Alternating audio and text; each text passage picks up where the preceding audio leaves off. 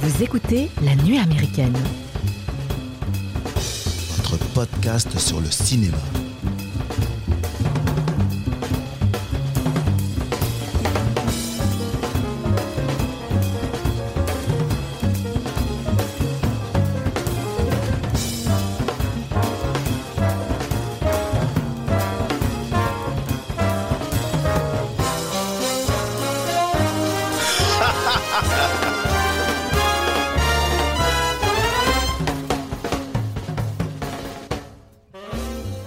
Bonjour les amis et bienvenue à la table de la nuit américaine. Aujourd'hui, on se retrouve autour d'une bonne bière, enfin une bonne bière.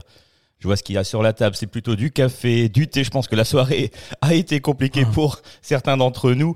On se retrouve tout tous autour de cette table pour parler du film Munich réalisé et produit par Steven Spielberg, sorti en France en 2005 avec au casting. Et là, attention, c'est mon exercice préféré.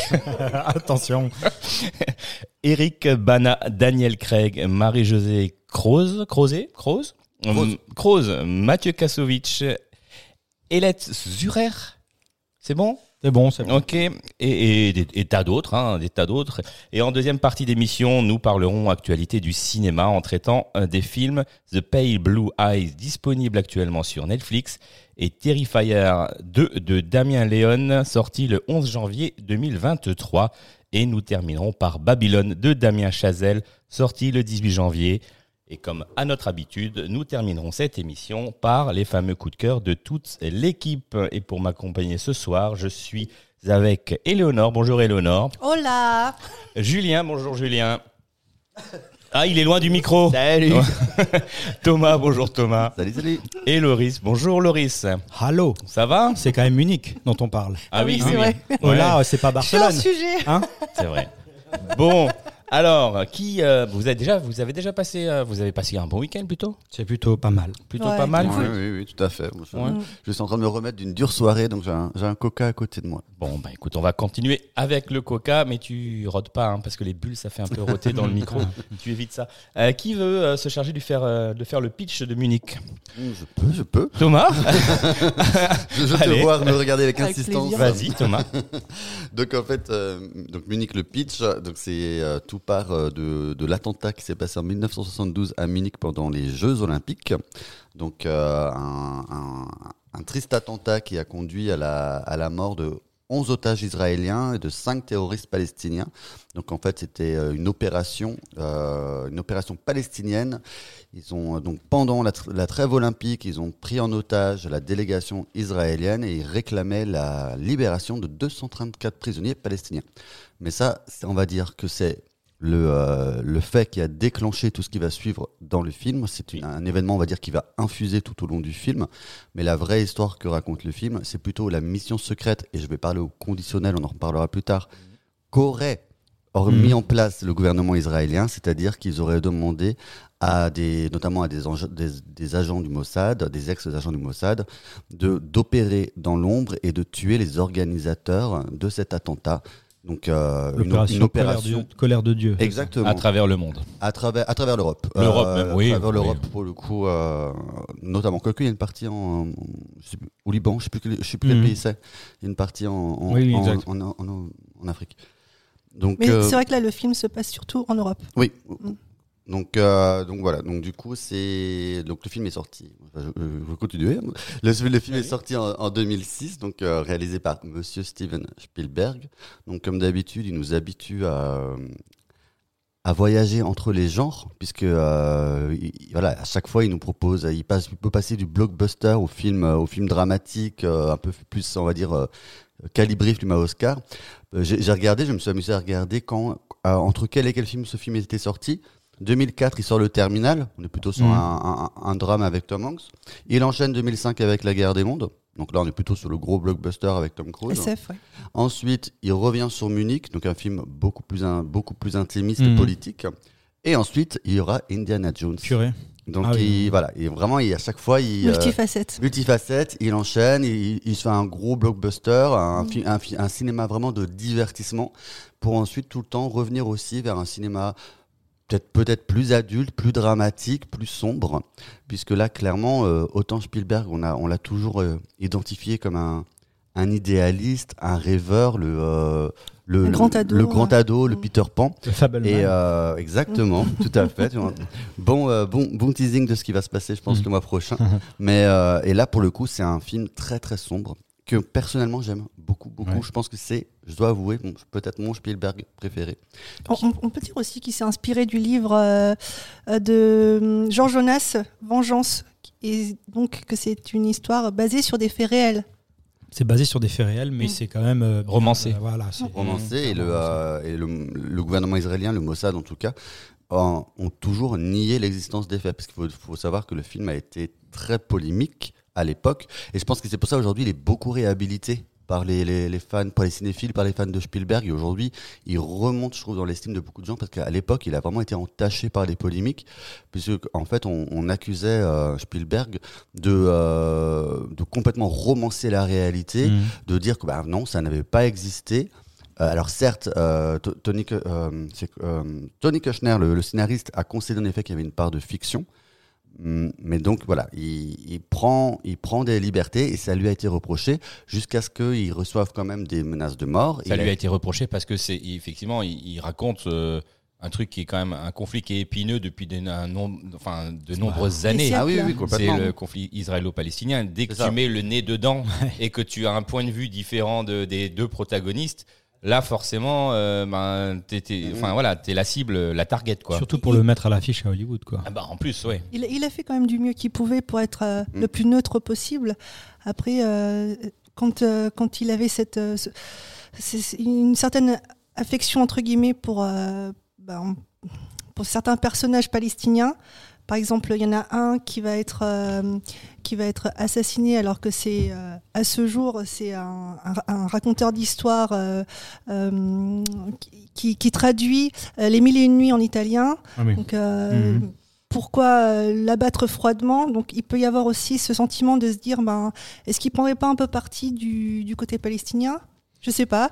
Après, le, le deuxième qui se fait euh, buter dans sa chambre d'hôtel avec une bombe sous son matelas, il y a une discussion sur le balcon qui attise une certaine sympathie aussi. Donc, c'est vrai que c'est un petit peu ambigu, mais euh, dans tous les cas, il- moi, je trouve qu'il est resté Mhm. très, euh, très Bah, neutre. tout hein. comme le personnage aussi qui, euh, qui va mourir et on sait il a une petite fille, il a son épouse, on découvre un peu Exactement, oui. On découvre un peu son intimité. Et donc, c'est- vrai qu'on n'est pas du tout sur un, un schéma manichéen où c'est euh, les Palestiniens, les, les- les gros salopards, Mhm. etc. Il reste quand même plutôt neutre. Je pense qu'il sait de toute manière marche sur des œufs. Et je pense que finalement, son, son but premier, ce qui l'intéresse dans le film, pour moi, c'est plus le, le côté, le thriller psychologique, parce qu'il va vraiment mettre en place toute une, toute une toile d'araignée autour de cette histoire, un thriller psychologique, toute, toute la déshumanisation des personnages qui vont Mhm. petit à petit tomber dans, dans, un- dans un genre de, euh, de, euh, de, de folie, de, De lavage de d'obsession, cerveau, de, euh, voilà, ils, ont- ils- ils sont complètement déshumanisés, ils sont en train de devenir, euh, on, on leur demande d'effacer toute part Mhm. d'émotion. Bah, on le voit aussi durant tout le film où ils discutent entre eux et ils, ils- ils se disent bon bah là euh, et puis même il y a des moments où ils arrêtent carrément des euh, ils sont en train d'essayer de tuer quelqu'un et puis ils arrêtent parce que genre il y a les enfants qui arrivent ou il y a des il y a des moments où tu sens qu'ils sont ils, se posent quand même beaucoup de questions ils, ils abattent froidement leur cible ils essayent mais euh, tu vois quand même encore le côté humain qui Oui, ressort quand de temps en quand il y temps a la petite fille qui revient chercher le, voilà par le exemple sac ou je ne sais quoi, et qui exemple. décroche le téléphone, euh, qui Exactement. décroche le téléphone à la place de, de la cible ou de son père ou de son grand-père, je sais plus. Là, ils arrêtent l'opération. Ils Mhm. attendent qu'elle Mhm. sorte et que lui. Ah. euh, Bah, parce qu'ils ont quand même une ligne de conduite. C'est ça. c'est de ne pas tuer d'innocents. euh, c'est et c'est le rôle d'ailleurs de, de Karl, parce que donc ils sont cinq, Oui. cinq agents du, du Mossad, euh, cinq amateurs aussi quand même. Fais-nous le portrait des cinq, euh, des cinq personnages. Bah, Karl justement, euh, celui qui, euh, qui a interrompu la, la mission euh, pour éviter de, de tuer cette, cette petite fille, c'est en gros euh, l'allemand, parce qu'ils ont tous des nationalités différentes. Mhm. Et c'est le nettoyeur de, de douille. Il va s'assurer qu'il n'y a pas de, de dommages collatéraux, qu'il n'y ait pas de traces c'est celui qui vient après ramasser la douille. C'est ça. Et qui ressemble un peu à Kevin Costner, je trouve. Mhm. Euh, Il y a Hans, qui est donc euh, l'allemand, qui lui, bah, il va s'occuper de falsifier les papiers. C'est euh, le petit papy euh, qui a l'air tout sympa aussi. Et euh, t'as Steve, donc lui c'est Daniel, Daniel Craig. Craig. Euh, lui il est tout, euh, il est tout foufou. euh, c'est C'est un le, faussaire, non? c'est le pilote. Ah non, c'est le pilote sud-africain. le- le- le faussaire, c'est Hans. Euh, Ah oui, oui, oui, bien là. Steve, c'est le, le pilote qui s'occupe de, de déplacer en gros l'équipe et euh, d'être toujours présent pour, euh, pour les véhiculer. Euh, T'as Robert, donc Robert, bah, c'est, euh, je crois qu'il habite à Bruxelles, mais c'est un français Belge. ou belge, Non, non, c'est un Belge. pardon. Donc incarné par euh, Mathieu Kassovitz, euh, Qui qui, est un fabricant de Ouais, ouais, voilà, voilà. et euh, qui, euh, qui, qui est le poseur de bombes, mais qui de base ben, euh, a plutôt euh, eu des formations pour les, euh, Désamorcé. les désamorcer que pour les que, que pour les faire exploser. Donc il y a quelques petits soucis. Et puis il y a Avner, ce, ce juif euh, yéké, comme ils disent, donc né en Allemagne mais euh, ayant grandi euh, en Israël, qui lui euh, bah, est incarné par Eric Bana, qui a aussi joué dans Incredible Hulk, La chute du Faucon Noir, etc. Et c'est le leader du, du groupe. Ouais, c'est ça, c'est le personnage un peu emblématique du groupe et euh, personnage emblématique du film aussi. C'est ça. Et, et en gros, il sait pas trop ce qu'il fait là non plus. euh. Et il n'a pas cette âme enfant, de. de- de- Enfin, il- il- on a l'impression qu'il trouve qu'il n'a pas cette âme de leader. Il Mm. se retrouve un peu là. On sait pas Ben, trop il, euh, on lui demande d'exécuter. En fait, en fait, dans ce film, il s'exécute et ils exécutent. Mmh, C'est-à-dire ouais, que voilà, C'est dur à dire. Hein.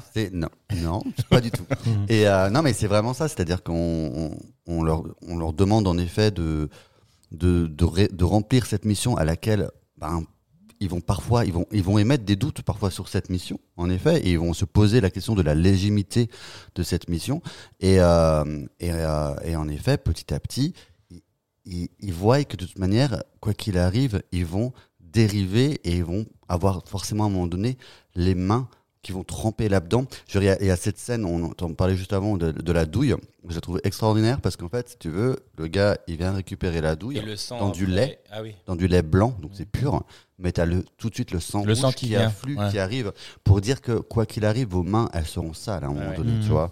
Et, euh, et on voit vraiment que petit à petit, plus le film avance, plus ils deviennent des meurtriers de sang froid, parce que Mhm. ça tout d'un coup, ben, il- ça devient presque habituel. Et je trouve qu'il y a cette scène euh, assez, flagrant, assez flagrante de, de Matahari, où, euh, où, où, en fait, il, cette Matahari, en fait, interprétée donc, par Marie-Josée Croze, qui, euh, voilà, il l'exécute.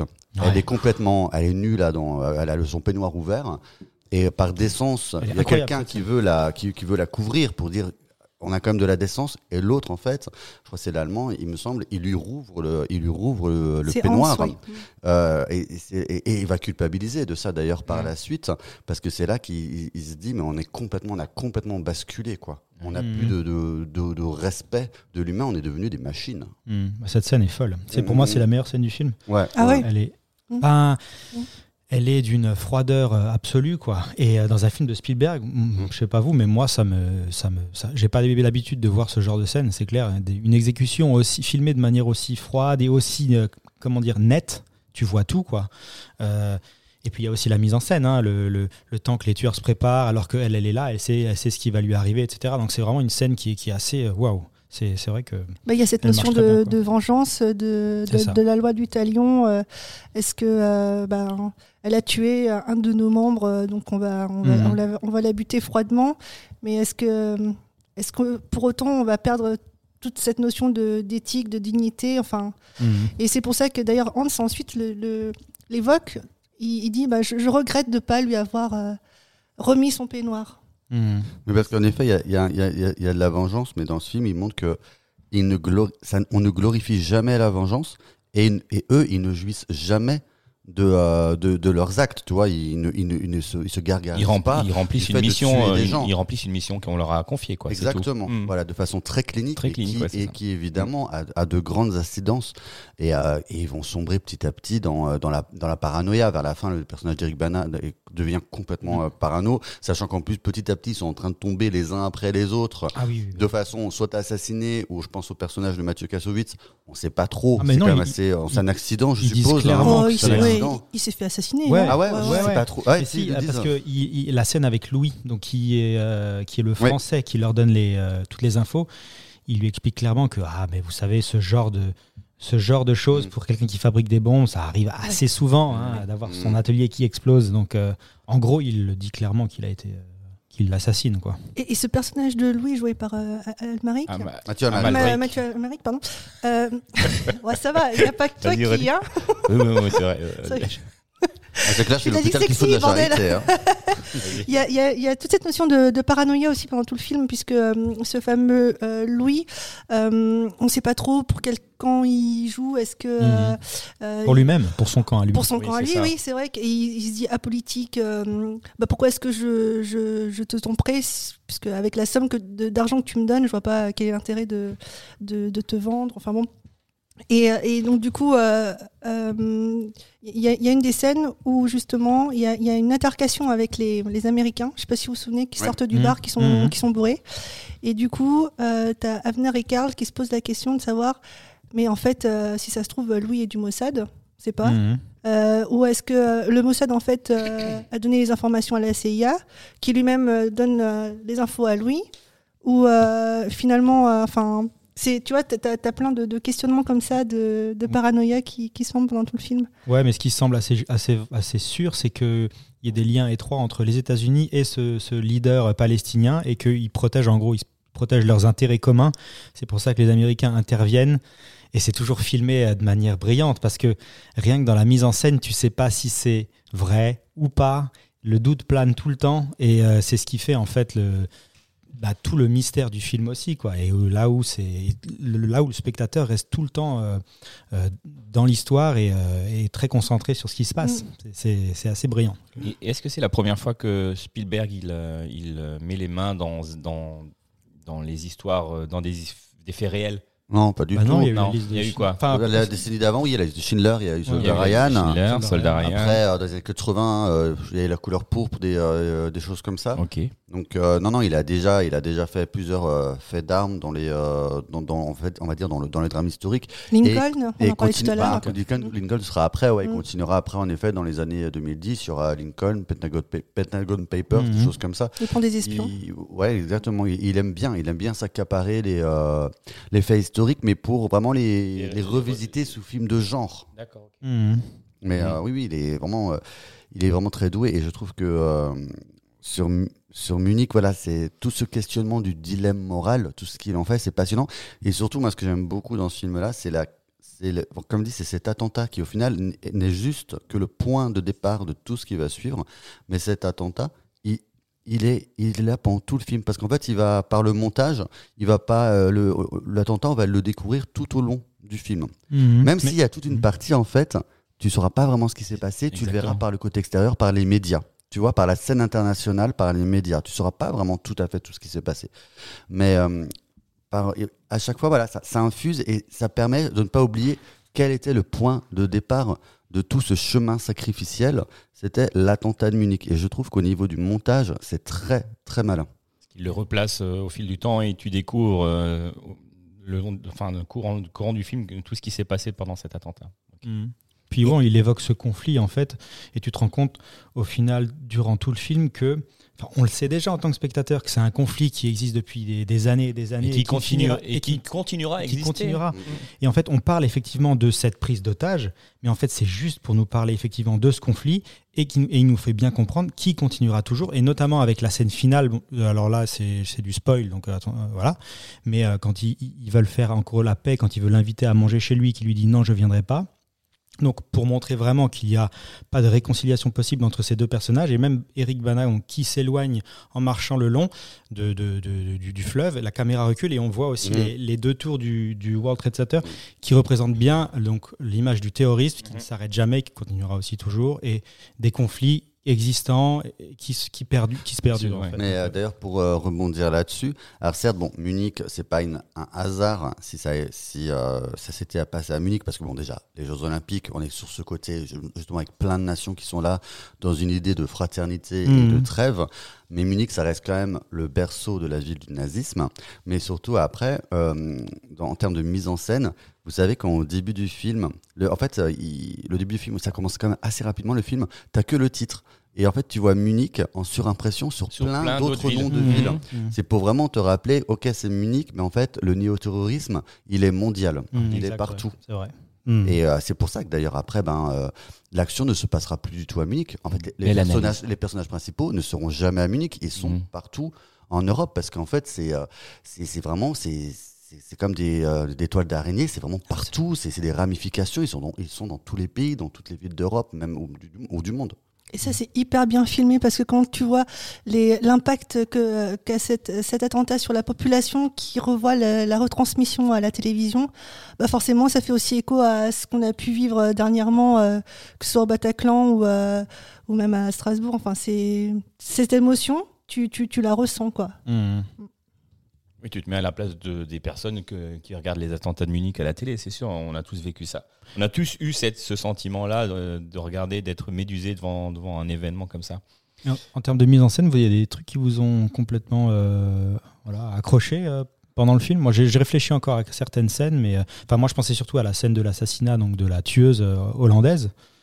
Euh, mais est-ce que Ouais, vous, je- vous avez des, des idées? Moi, J'ai juste un petit bémol euh, euh, pour les, les, les villes qui sont, euh, qui, sont montrées un petit peu avec des clichés euh, du genre euh, ben, quand ils rencontrent Louis, tu as la Tour Eiffel derrière, ils font le marché, ils vont acheter du fromage ou je ne sais trop quoi, Ouais, mais à l'œil des ours. Enfin bon, tu Mais vois. c'est pour, euh, c'est pour Pour- le public américain. hein. Oui. Euh, je veux dire, Mais faut euh, ils- ouais, Paris pour eux c'est ça, donc il après, faut qu'on qu'ils monte Paris. visitent comme autre ville Ils euh, sont à je. Rome à un moment donné. À Rome, ouais, à euh, Rome. Donc ils sont au petit troquet avec le café, le petit. le Et ils dansent. euh, En ouais. Suisse, ils vont dans une banque, évidemment. à Genève.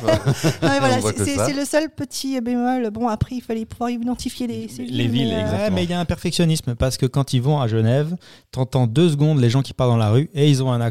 Euh, Je ne vois, comme on dit. Je ne Non, mais vois, c'est je très bien, vois. ça nous fait voyager. Non, mais c'est clair. Et moi, ce que j'aime bien des scènes à Paris, ah, moi j'aime beaucoup euh, le. euh, ouais, forcément, il y a un casting français assez, Ouais, le impo- casting assez de ouf. important dans ce film. Oui. Je pense qu'à l'époque, euh, Je m'en tout- souvenais tout le pas, mais tout c'est le gratin que- du cinéma Mm. français, je pense, a dû se bousculer pour pouvoir euh, apparaître, même si ce n'est que quelques secondes dans le film. Et moi, c'est vrai que c'est des parties que j'aime beaucoup, et notamment avec Mathieu Amalric que je trouve vraiment sensationnel. Mm. Moi, j'aime bien c'est quand tu sais quand ils se rencontrent régulièrement devant cette vitrine de cuisine. Et tu vois, Avner, qui euh, lui est euh, lié à sa condition de, euh, ben, de mec qui est rayé de partout, il n'existe pas au final. Et en fait, il est face à cette cuisine qui lui rappelle un genre de quotidien qu'il Mhm. aimerait, puisque finalement, de, de- de tous ces gars-là dans, cette, dans ce groupe, le seul finalement qui est rattaché à un peu d'humanité, le, le, le- le seul finalement pour lequel on va un peu avoir un peu plus d'empathie parce qu'on le- connaît un peu plus intimement, c'est lié, euh, c'est le lien qu'il a avec sa femme, avec son enceinte, enfant. Et, euh, Et il a été embauché pour sa cuisine.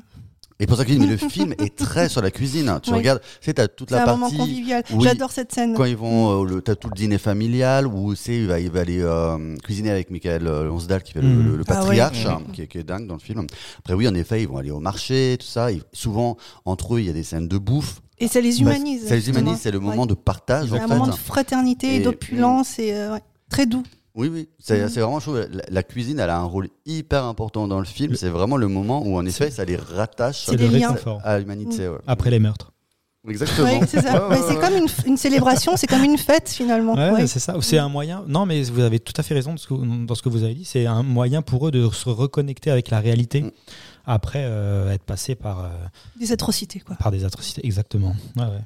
Et qu'est-ce qui en fait que, selon vous, c'est un le meilleur film de Spielberg, un des meilleurs films de Spielberg? Déjà, il dure- on a dit qu'il durait, il durait 2h44 Il fait de, ouais, 2h44, ouais. et que ça passe euh, comme une lettre à la poste. Donc souvent c'est un bon signe euh, déjà en termes de rythme, en termes de, euh, comme dit, de, euh, de demande d'investissement du spectateur. Voilà, c'est vraiment, il n'y a rien à dire hein, à ce niveau-là. euh, une mise en scène exceptionnelle, euh, un rythme fou, euh, euh, une histoire qui est contée euh, euh, parfaitement, j'ai envie de dire, parce que tu comprends comment les personnages réfléchissent, mais tu, euh, tu es aussi dans leur quotidien. Donc il y a aussi ce rapport au personnage qui est vachement bien euh, représenté. Et après, moi, j'ai noté voilà, quelques mises en scène, mais effectivement, euh, il y a des trucs que tu vois à l'écran qui qui te subjuguent, que tu peux pas forcément expliquer tout de suite, mais c'est juste Spielberg qui filme et qui- tu sais qu'il fait des choses assez folles euh, avec la caméra. Je trouve quoi. que c'est euh, c'est une œuvre qui est particulièrement engagée. Généralement, c'est que Spielberg, on le connaît, il est quand même très très doué pour créer du rêve dans ses films. Mhm. Mais en fait, là, il démontre qu'il est aussi très, encore, une, encore une fois, il est très doué pour dénoncer les cauchemars. Ouais. Et euh, je trouve que c'est en ça que euh, ce film, il marche vraiment très très bien. Et je, trou- je trouve que bah, c'est c'est hyper tenu, quoi. C'est vraiment passionnant. ouais. C'est passionnant parce qu'on on y apprend des choses au niveau de, du le côté euh, historique, de l'actualité. Euh, si on s'intéresse un petit peu aux conflits géopolitiques, euh, donc là en l'occurrence euh, tout ce qui est conflit euh, euh, israélo-palestinien, tu as aussi euh, des références à Septembre Noir, à l'OLP, au Mossad, tout ça, c'est ben, c'est- ça attise la curiosité aussi. Et puis euh, de ne pas oublier cette notion de, de tête euh, de d'hydre, il- je crois qu'il en parle à un moment. Euh, tu en coupes une et puis tu en as, t'en as T'en as d'autres trois, qui. trois ouais. autres qui, qui Mm. repoussent de, de manière encore plus horrible. Voilà, c'est un- c'est malheureusement un peu le, le mythe de Sisyphe, Et- euh, un et- éternel recommencement. Quoi. Et comme, et comme on a dit euh, en, en préambule, il faut quand même rappeler que Spielberg, le gars, il a quand même tenu le projet jusqu'au bout, mais au dépens de euh, ben, presque de, sa vie, puisqu'il a quand même été menacé de mort. Il s'est quand même, euh, a quand même été euh, escorté par des gardes du corps pendant très longtemps, et la promotion du film a été plus que limite, puisqu'il aura, donnera une seule interview au magazine Times. Parce que euh, c'est c'est un sujet beaucoup trop brûlant. Mais il a quand même réussi, Oui. il l'a assumé, il savait les risques et il l'a porté jusqu'au bout. Un Mhm. sujet hyper complexe ouais, Ah à oui, oui, aborder. c'est hyper complexe. On sait dès, dès que tu touches comme ça des, ces conflits, euh, à conflits israélo-palestiniens, tout ce qui est religion, on sait que c'est source de polémique. Et, euh, et je trouve que euh, voilà, il, enfin, il- ouais, il a posé ses tripes sur la table et il l'a fait. Et puis, sans grande surprise, le film n'a pas trop marché aux États-Unis. Je crois qu'il a récolté vraiment peu euh, comparé euh, au reste du monde où là, il a bien mieux marché. Et euh, il, s'est quand même, il a quand même réussi à engranger. euh, Et selon toi, pourquoi aux États-Unis ça n'a pas fonctionné? Mais je pense que c'est rien que la, la géopolitique. La géopolitique, ils s'y intéressent voilà, pas forcément. Les et, goûts du public. Mm. Ouais, ils s'attendaient peut-être à un film un Sur peu la plus fête de la bière. Non, non, ils s'attendaient- ils s'attendaient peut-être à un film plus action, je sais pas. Alors que moi, je dirais que en fait, si tu enlèves tout le reste euh, autour du film et tu le prends que comme un film d'action, ce qui n'est pas, hein, mais il y a des très bonnes scènes d'action dans ce film en fait. Ah bah hein, c'est- euh, t'es sur l'anti-James Bond. Hein. ouais, Là, vraiment, clairement. il y, a, un co- il y a un côté espionnage, mais t'es pas du tout sur du le spectaculaire. Après, en termes de budget, il a coûté 70 millions de dollars, ce qui est un budget même. hein. plutôt confortable, mais pour un Spielberg, par exemple, c'est son, son Fablemans qui va sortir bientôt, qui est plutôt un genre de, euh, de drame autobiographique et intimiste, a lui aussi coûté 40-50 millions de dollars, tu vois. Ouais, mais là, t'es en 2005. Et, euh, et en 2005, ouais, avec euh, il y avait l'inflation, il n'y a pas eu de l'inflation entre temps. Mm. Euh, et il a rapporté 130 millions, mais 130 millions, c'est pas énorme pour Non. Spielberg, parce que s'il a coûté 70 millions, ça, je sais, normalement on dit qu'un un film est censé rapporter trois fois, trois fois son budget. Donc il aurait, pour être rentable, donc il aurait dû dépasser les 200 millions de dollars. Donc je pense qu'il a même pas, pour le coup, c'est, il a, je suis pas sûr qu'il a été rentable ce film-là. Mais euh, je pense que c'est vraiment le, le contexte géopolitique qui a peut-être effrayé les gens. Mm, ouais. Et après, c'est sûr, Spielberg, il a plutôt, euh, il a plutôt habitué les gens. Voilà, c'est euh, les- ces grands films d'aventure, les blockbusters. Euh, Peut-être que de temps en temps, bah, les gens, ils n'ont pas forcément envie d'aller voir ces films les plus sérieux. D'ailleurs, par curiosité, est-ce que vous connaissez un peu la- le succès de ces films justement ancrés dans le réel? Euh, Est-ce qu'ils ont aussi bien marché que les autres? Genre, bah, avant, on évoquait euh, Pont des Schindler, la espions, euh, les Les- Pentagon Papers. Après, quoi Est-ce que tout Ah, ça, ça- après. ils ont ramené Pardon. de l'argent ces films? Je sais même pas. Euh, ceux-là, je n'ai pas les chiffres en tête, mais ceux-là, ils ont quand même bien, ils ont quand même bien marché. Schindler, je pense Qui- que oui. Schindler, euh, ceux d'Ariane, c'est pour moi, c'est sûr et certain, ça, ça, ça a Il y a cartonné. eu des Oscars Qui aussi. plus est, il y a eu vraiment beaucoup, beaucoup d'Oscars. C'est je, ah, juste Spielberg, ça fait euh, là quelques années que même sur son nom, il n'arrive plus à, Bah à ramener du monde, puisque ces deux derniers films ont été des, plutôt des échecs. On parle de West Side Story Mm. et Fableman, c'est pas encore sorti en France, mais qui aux États-Unis, c'est Ça euh, marche pas. ouais. ça marche pas très bien pour un Spielberg. Ça n'a même pas dépassé les 20 millions de dollars pour l'instant. C'est vraiment ça patine. Euh, donc aujourd'hui, on est vraiment dans une période où euh, les grands cinéastes, on en voit, on en a souvent parlé dans l'émission, que ce soit que ce soit du euh, du Del Toro ou, ou plein d'autres, sur ils ramènent plus forcément sur leur nom. Et même Spielberg, qu'on pensait Dieu le Père. euh, aujourd'hui, forcément, sur son nom, n'a- n'arrive pas à ramener non plus. Quoi. Je ne vois qu'une solution il faut qu'il fasse un Marvel. Et voilà. Ah, c'est l'horreur. Et je crois qu'il a, il a déclaré, il a- c'est pas lui qui avait déclaré qu'il était vraiment pas fan des Marvel et qu'il Ah était bon la J'ai bien mort aimé du le cinéma. ou un Quelle horreur de ça. Thomas Ça, c'est Scorsese, non. Un Marvel de Mais Je crois que celui qui est au top, c'est euh, c'est Avatar, non? Oui, bah, il continue de. Ah, bien sûr. James Bah, Cameron, oui, oui, bah là, il vient, de, il vient de dépasser les mali- 2 deux milliards. Mm.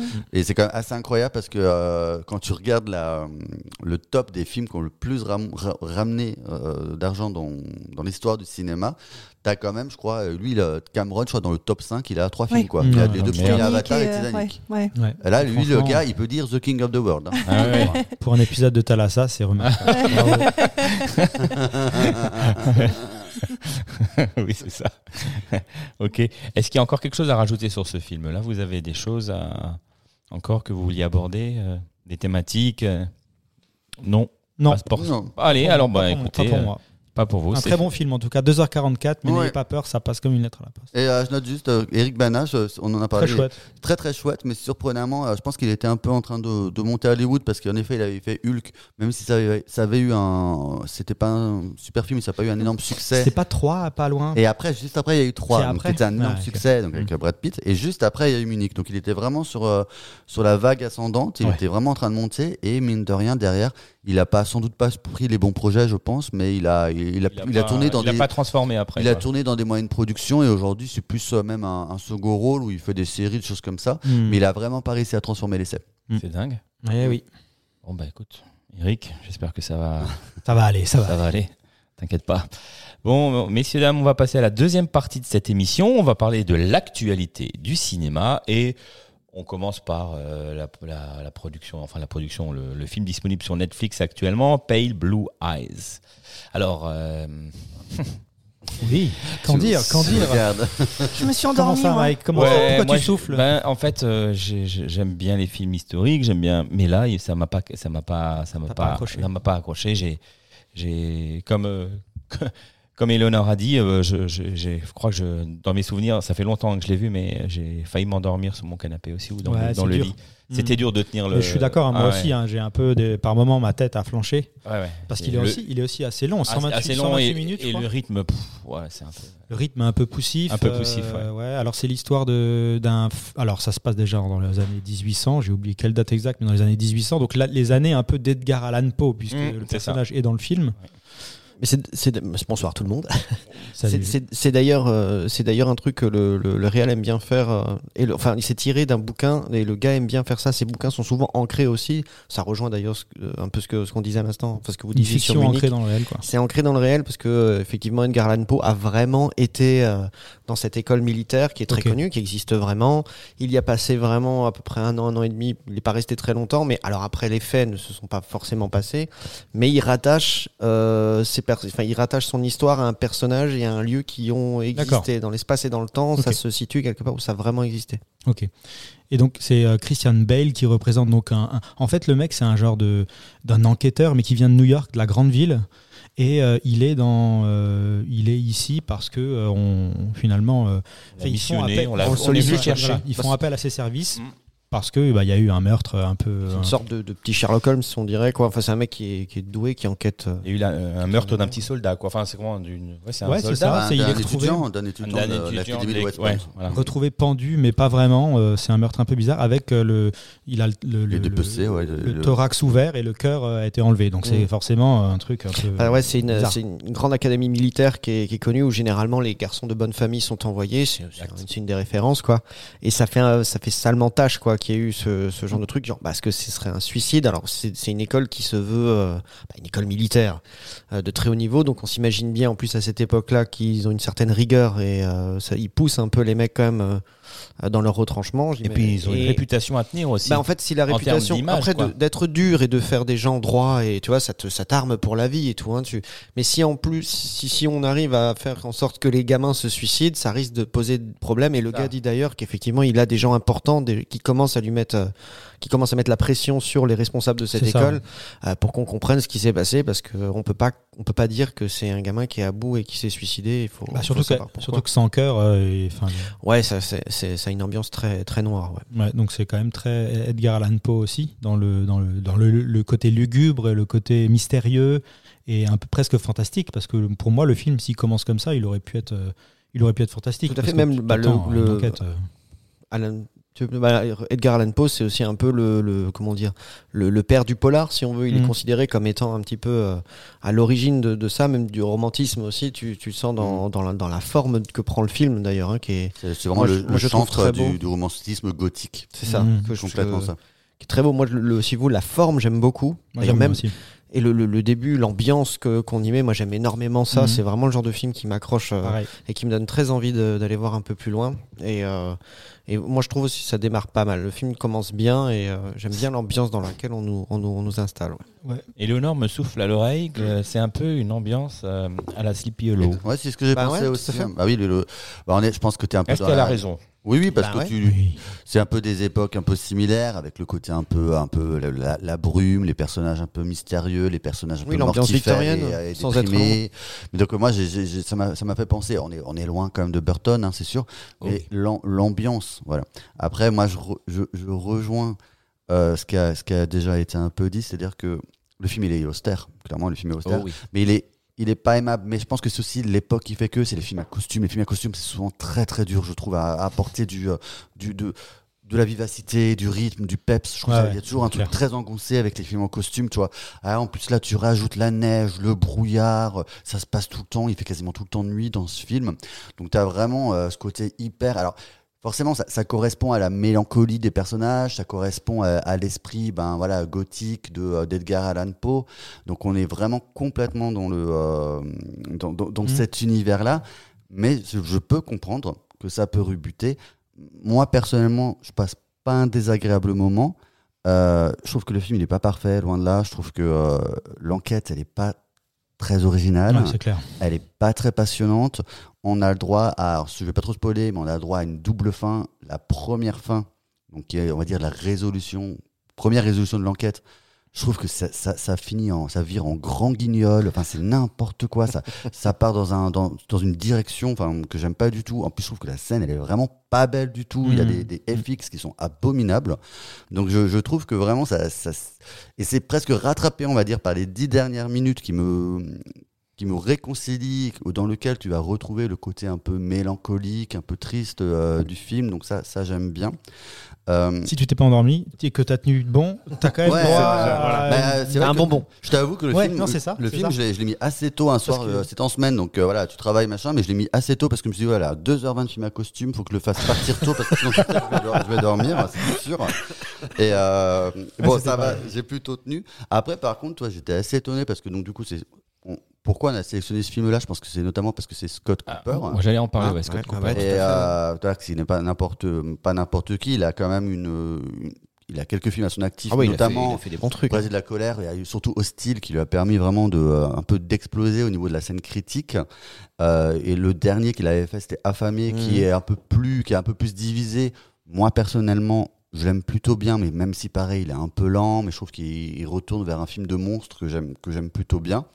Mais alors là, pour le coup, alors je sais pas si c'est l'effet Netflix, hein, mais je l'ai trouvé complètement désincarné. C'est-à-dire que ça aurait pu être Scott Cooper ou n'importe qui. C'est bien fichu, c'est bien fait, mais je suis pas impressionné. Bah, tu vois, en, le- en- en le regardant, moi j'ai j'ai beaucoup pensé à Mathieu qui nous, qui nous, en, a, qui nous en a parlé euh, aux dernières émissions. On parlait des rythmes exigés par Net- Netflix, tu sais. Mhm, Le mhm. cahier des charges et les cinq premières minutes où il doit se passer quelque chose. Et en fait, le début est très accrocheur. Et je pense qu'il y a un problème. Alors, il y a un problème. Comme tu dis, comme c'est à costume, même si encore une fois, c'est très beau, c'est très bien fait. Ils ont mis les formes quand même. hein. C'est vraiment joli. Oui, c'est ça, y a rien à Euh, toute l'ambiance qui est avec aussi euh, est, est très bien. Ça, c'est quelque chose qu'il il sait faire dans les Brasiles de la colère, dans Hostile surtout. Les, Mhm. les- les extérieurs, ils étaient magnifiques. Bon, là, c'est beaucoup plus froid, mais c'est bien géré. Euh, Les intérieurs, moi, je trouve aussi, même si c'est très sombre, la lumière, est, elle est bien faite. Il y a justement, ça rajoute encore à ce côté-là. Quand ils sont dans les maisons, c'est aussi euh, foisonnant de détails. Il y, a, il y a quand même des pointes de couleur. Il y a deux, trois trucs. C'est quand même assez Non, intéressant. clair. hein. Mais, mais t'as as ce problème de rythme un petit peu. Moi, c'est là que c'est vrai où tu. où Je te rejoins, c'est que vraiment dès le début, tu vois, on te met vraiment une ambiance, on y met, il y a le truc, euh, le, le, le, le crime est vraiment, est vraiment sale, voilà, il faut qu'on lance lâche, le quoi. truc. Et après, finalement, on se détache presque un peu de, de, de l'enquête pour plus s'axer sur le personnage d'Edgar Allan Poe, parce que je voulais le souligner aussi, parce qu'on avait euh, ce gars-là, dont on avait déjà euh, euh, par- parlé, un L'acteur, oui, oui, bien sûr. Harry euh, L'acteur, ouais, qui est lui aussi euh, Harry Melling, on avait déjà vu à l'époque dans. euh, Un film sur Netflix aussi. bah, c'était dans euh, Old Guard, je crois, ou un Ouais, truc comme ça, ça. où on avait dit. Apparemment, il était dans tous les Harry Potter. Alors, Harry Potter, pas, ouais, mais oui, mais dans- alors, Dudley, ouais. Ok. Oui, c'est le cousin, bah, c'est le cousin, C'est euh, le cousin con de, de, de Harry Potter qui le fait chier tout le temps quand Ouais. il est chez ses. Il vit là-bas quand, quand il vit dans, sous les escaliers. Ah, c'est lui. Mais il est, il est, il était un peu gros, euh, voilà, tu vois, machin. euh, Il et, essaye d'enlever cette image, je pense. Enfin, l'image de l'acteur qu'on connaît que pour ça, parce que c'est un bon acteur. Ouais, mais rappelez-vous, en fait, on l'a vu, nous, la première fois qu'on l'a évoqué et qu'on l'avait tous vu, on s'était dit, putain, ah oui, déjà, c'est lui. Et en plus, il y a quelque chose, il est complètement fou, mais il fait un très bon euh, personnage euh, m- méchant. Il, a fait un très bon méchant. C'était dans All Guard. Euh, ensuite, euh, il a, il- et ensuite, on l'a aussi vu, il était dans Le Diable tout le temps. Ouais, où il joue oui, le pasteur vrai, complètement vrai, possédé vrai, et il est aussi euh, il était très très bon là-dedans et quand on dit bon il a un physique euh, relativement atypique et là Mm. il est vraiment très bien utilisé encore une fois Ouais, pour incarner hein. euh, il, il est bien. Alan il est Poe, chouette. il, il le fait vachement bien, Mm. il y met un peu le côté poétique, euh, très sombre, très machin, et finalement, au bout d'un moment, c'est vrai que le, le, le film va presque s'axer sur la relation qu'il a avec euh, le personnage de Christian Bale, Mhm. Avec l'enquêteur. Ouais, je plus qu'encore, ouais, plus encore que sur l'enquête. Plus ça, c'est ouais, effectivement, c'est plus ça qui est accrocheur que en fait le On se détache de on se l'enquête. détache de l'enquête. Vraiment. Et euh, sur sa, son amourette avec, euh, enfin, son- avec la jeune, la jeune femme, euh, le, je sais plus comment elle s'appelle, qui est jouée Qui est par malade Lucy euh, ouais, qui jouait euh, dans Bohemian Rhapsody. Et, euh, et du coup, je pense que tu vois, il y a un peu ce ventre mou pendant un long moment. Oui, et puis, il y a quelques meurtres de temps en temps où il se passe encore deux, trois trucs. Mais c'est vrai que l'enquête, euh, c'est poussif, c'est un peu machin, jusque. euh, Mais c'est là que tu perds les spectateurs. Enfin, t'as plus Ah de ouais, chances de le perdre. C'est là que tu. La- la deuxième par- une petite faute de rythme. La deuxième partie, je trouve qu'elle se dilue vachement. En fait, je trouve que dans la première partie, tu retrouves vraiment ce côté un peu bah, Edgar Allan Poe, donc vraiment le côté un peu, un peu Sleepy Hollow. C'est vrai qu'Eleonore là-dessus, elle a raison. Moi, ça me faisait beaucoup penser à ça. Et je trouve que dans la deuxième partie, tu retournes plus dans un truc un peu plus codifié, thriller codifié. En plus, voilà, il va tomber en effet, il va avoir une histoire un peu une amourette, etc.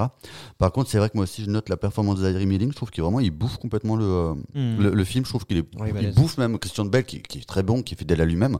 Mais ouais, il est- je trouve qu'il est balèze. Et, euh, et moi, et après, quand j'ai regardé du coup sa, sa filmo, j'ai dit, je me suis dit aussi, euh, putain, euh, en fait, il a fait plein, plein de trucs, et j'ai vu plein de films avec lui. Et pour moi, c'est aussi la marque d'un grand acteur, c'est-à-dire que ils sont tellement, tellement capables de s'immerger dans leur rôle que tu oublies complètement le statut de, on va dire, de star entre guillemets, et du coup. Eh ben, il va être capable de passer d'un film à l'autre sans et euh, mais sans que tu te souviennes Harry Milling voilà c'est pas Harry Milling que je vois là c'est Edgar Allan Poe Pour moi, c'est euh, cet acteur-là, je sais pas si vous avez la même impression, mais c'est un peu le Paul Dano 2.0. c'est, c'est- il est dans le même dans le même esprit et puis dans le même euh, finalement aussi bien sur le fond que sur la forme.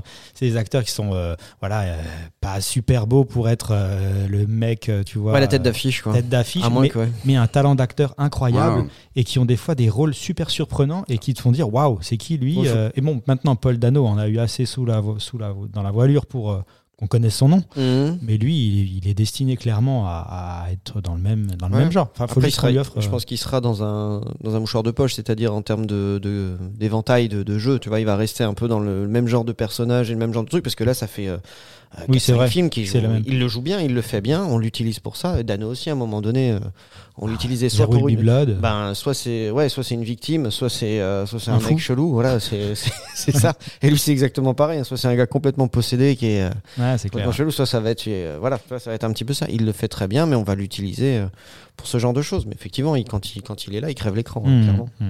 Donc, euh, ouais. Bon. Bon, ça va pas rester dans, dans les annales du cinéma, non, Écoute, euh, moi, Ça, je, tu passes un beau moment voilà ça se regarde Si t'aimes bien une enquête un peu mystérieuse, En tout- voilà, oui. gothique, euh, le- le- moi, je pense que ça aurait ça pu être un truc vraiment cool, mais il a manqué de deux, trois trucs un peu. Un et- peu de peps, non? Voilà, ouais.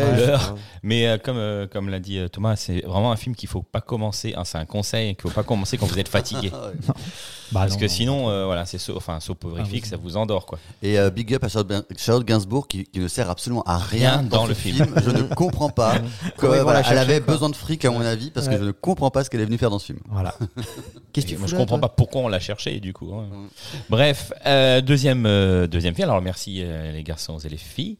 Euh, on va parler de Terrifier 2 Oh, de. Ouais. Damien Leone, sorti Ouais, dis donc. 11 janvier 2023.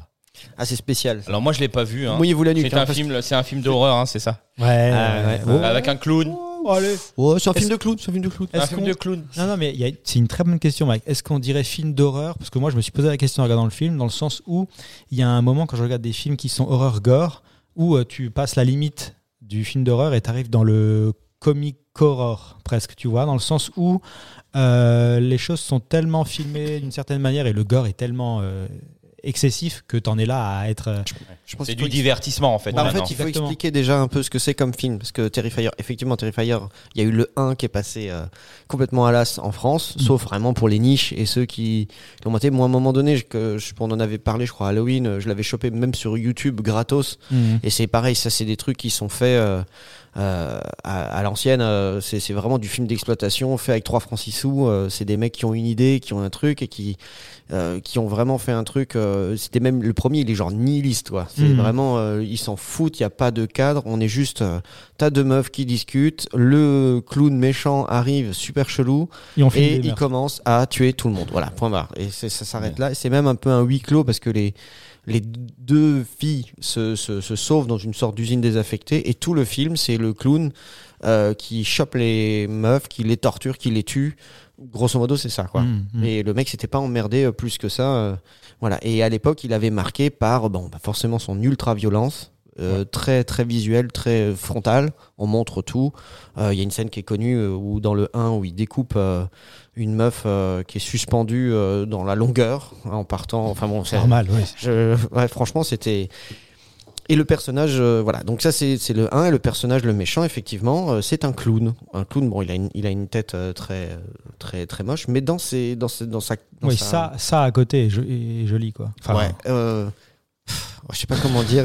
c'est compliqué parce qu'en fait, euh, euh, voilà, ça c'était juste pour mettre le 1 et là ils ont fait le 2. Alors le 2, encore une fois, donc euh, même équipe, même bateau. Plus de moyens.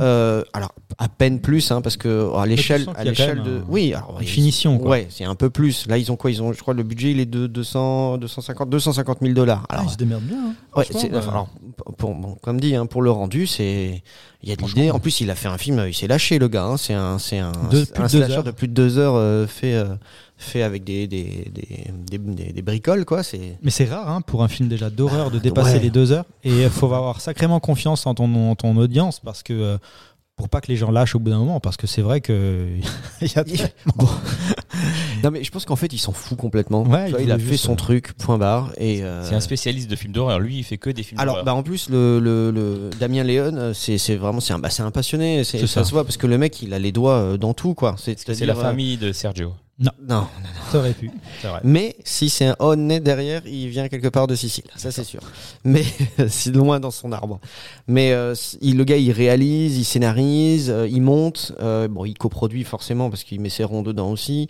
Il a les doigts dans les effets spéciaux aussi. Donc, il, il touche à tout. Et c'est. Moi, j'avais vu des interviews de, de lui, euh, machin. Le gars qui interprète le clown, euh, Oui. euh, il est en roue libre. Hein. Ouais, Je pense que clairement, le gars, ouais. il fait ce qu'il veut. Le cast, euh, pff, inconnu. Je sais pas, on connaît pas les gens. Oh, ça joue Euh, mal quand même. Ça joue très mal. hein. C'est clair. L'horreur. Comment Qu'est-ce que j'apprends C'est un peu pas un Non, peu ouais, c'est un peu ça. Mais, mais du fait, coup, ça rentre un peu dans le truc du film un peu nu, euh, voilà, un peu nanar. quoi. Mais Euh, exactement. voilà. Donc tu, acceptes sans problème. C'est ça. Et, euh, et voilà. Et du coup, bah, Et ça marche? Bah, c'est franchement, Julien, t'as aimé? Moi, j'ai aimé. Enfin, pendant deux heures, j'ai trouvé que c'était divertissant. C'est-à-dire, je me suis pas ennuyé. Absolument. Mais déjà le 1, je l'avais trouvé. euh, En fait, le truc, c'est que le clown. Alors le clown, autant il est, parce qu'on parlait en plus aussi des boogeymen. Tu sais, quels Mhm. sont les boogeymen Et celui-là, il a, il a, Il moi, je bien, trouve, il ouais. a vraiment le potentiel pour être un gars qu'on n'oublie pas, Ouais. parce qu'il est euh, absolument euh, violent. Ouais, il parle pas. Il, il est, il a beaucoup d'expressions faciales et il- donc il, ne- il est extrêmement violent. De, dans- quand il fait des trucs, c'est vraiment horrible. Ouais, c'est t'as jamais vu. gore. Je pense que t'as jamais, rarement vu ça au ciné. Moi, c'est ouais, je. Alors Mathieu, il aurait été là, il aurait peut-être lui toute Non, une pléiade oui, oui. de trucs. On a vu des trucs bien dégueux Oui. quand même, hein, des Mais, martyrs, euh, les machins, les trucs où tu vois on fait des saletés, on fait des saletés. Mais là, c'est le côté euh, du mec qui s'éclate à le faire parce que c'est un clown et ça le fait marrer en fait de faire ça. Donc à chaque fois qu'il ruine quelqu'un, derrière il a des mimiques de, de, de clown qui se marre. Quoi. Mmh, tu vois, ouais, il ça. rigole, il fait des trucs, euh, voilà. Et c'est là que je te rejoins dans le gore. euh, Gore comique. Gore comique, com- comique. comique horror. comic horror, ouais. Où à un moment donné, ça, ouais, ça devient. En plus, comme dit, comme les effets spéciaux sont faits, c'est du ketchup, quoi. Mais c'est bien fait. C'est pas Ouais. mal. Ouais, il y a des trucs qui sont pas pas mal, pas mal faits du tout où tu, tu achètes. Hein. Franchement, il y, a- il y a mhm. deux trois euh, trucs. Alors en plus, euh, je- les mecs, il il y a tout. Il y a euh, dans ce film-là, dans l'autre, t'as euh, de l'extraction oculaire euh, à l'ancienne, t'as de la décapitation, des gens qui sont brûlés à l'acide, du fracassage de crâne euh, à l'arme contendante, euh, pareil, euh, euh, bien moyenâgeux. Quoi, t'as- explosent. T'as du mitraillage euh, en, en bonne et due forme à la Thompson. C'est d'où ça vient. Exact. T'as un mec il éclate des tronches au canoncier. Il y a absolument de, Mais- de tout dedans. Il a une. Enfin, euh, là, ça, ça paraît. Enfin, il y a. C'est beaucoup, beaucoup de décès dans. Il y a Dans ce ouais, film-là, ouais, ouais, Euh, mais il y a, histoire. il y y a- une histoire. Enfin, c'est un. Il y a une cible où il tue des gens au hasard que- qui croisent sa route. Alors ju- bah justement une dans, théorie.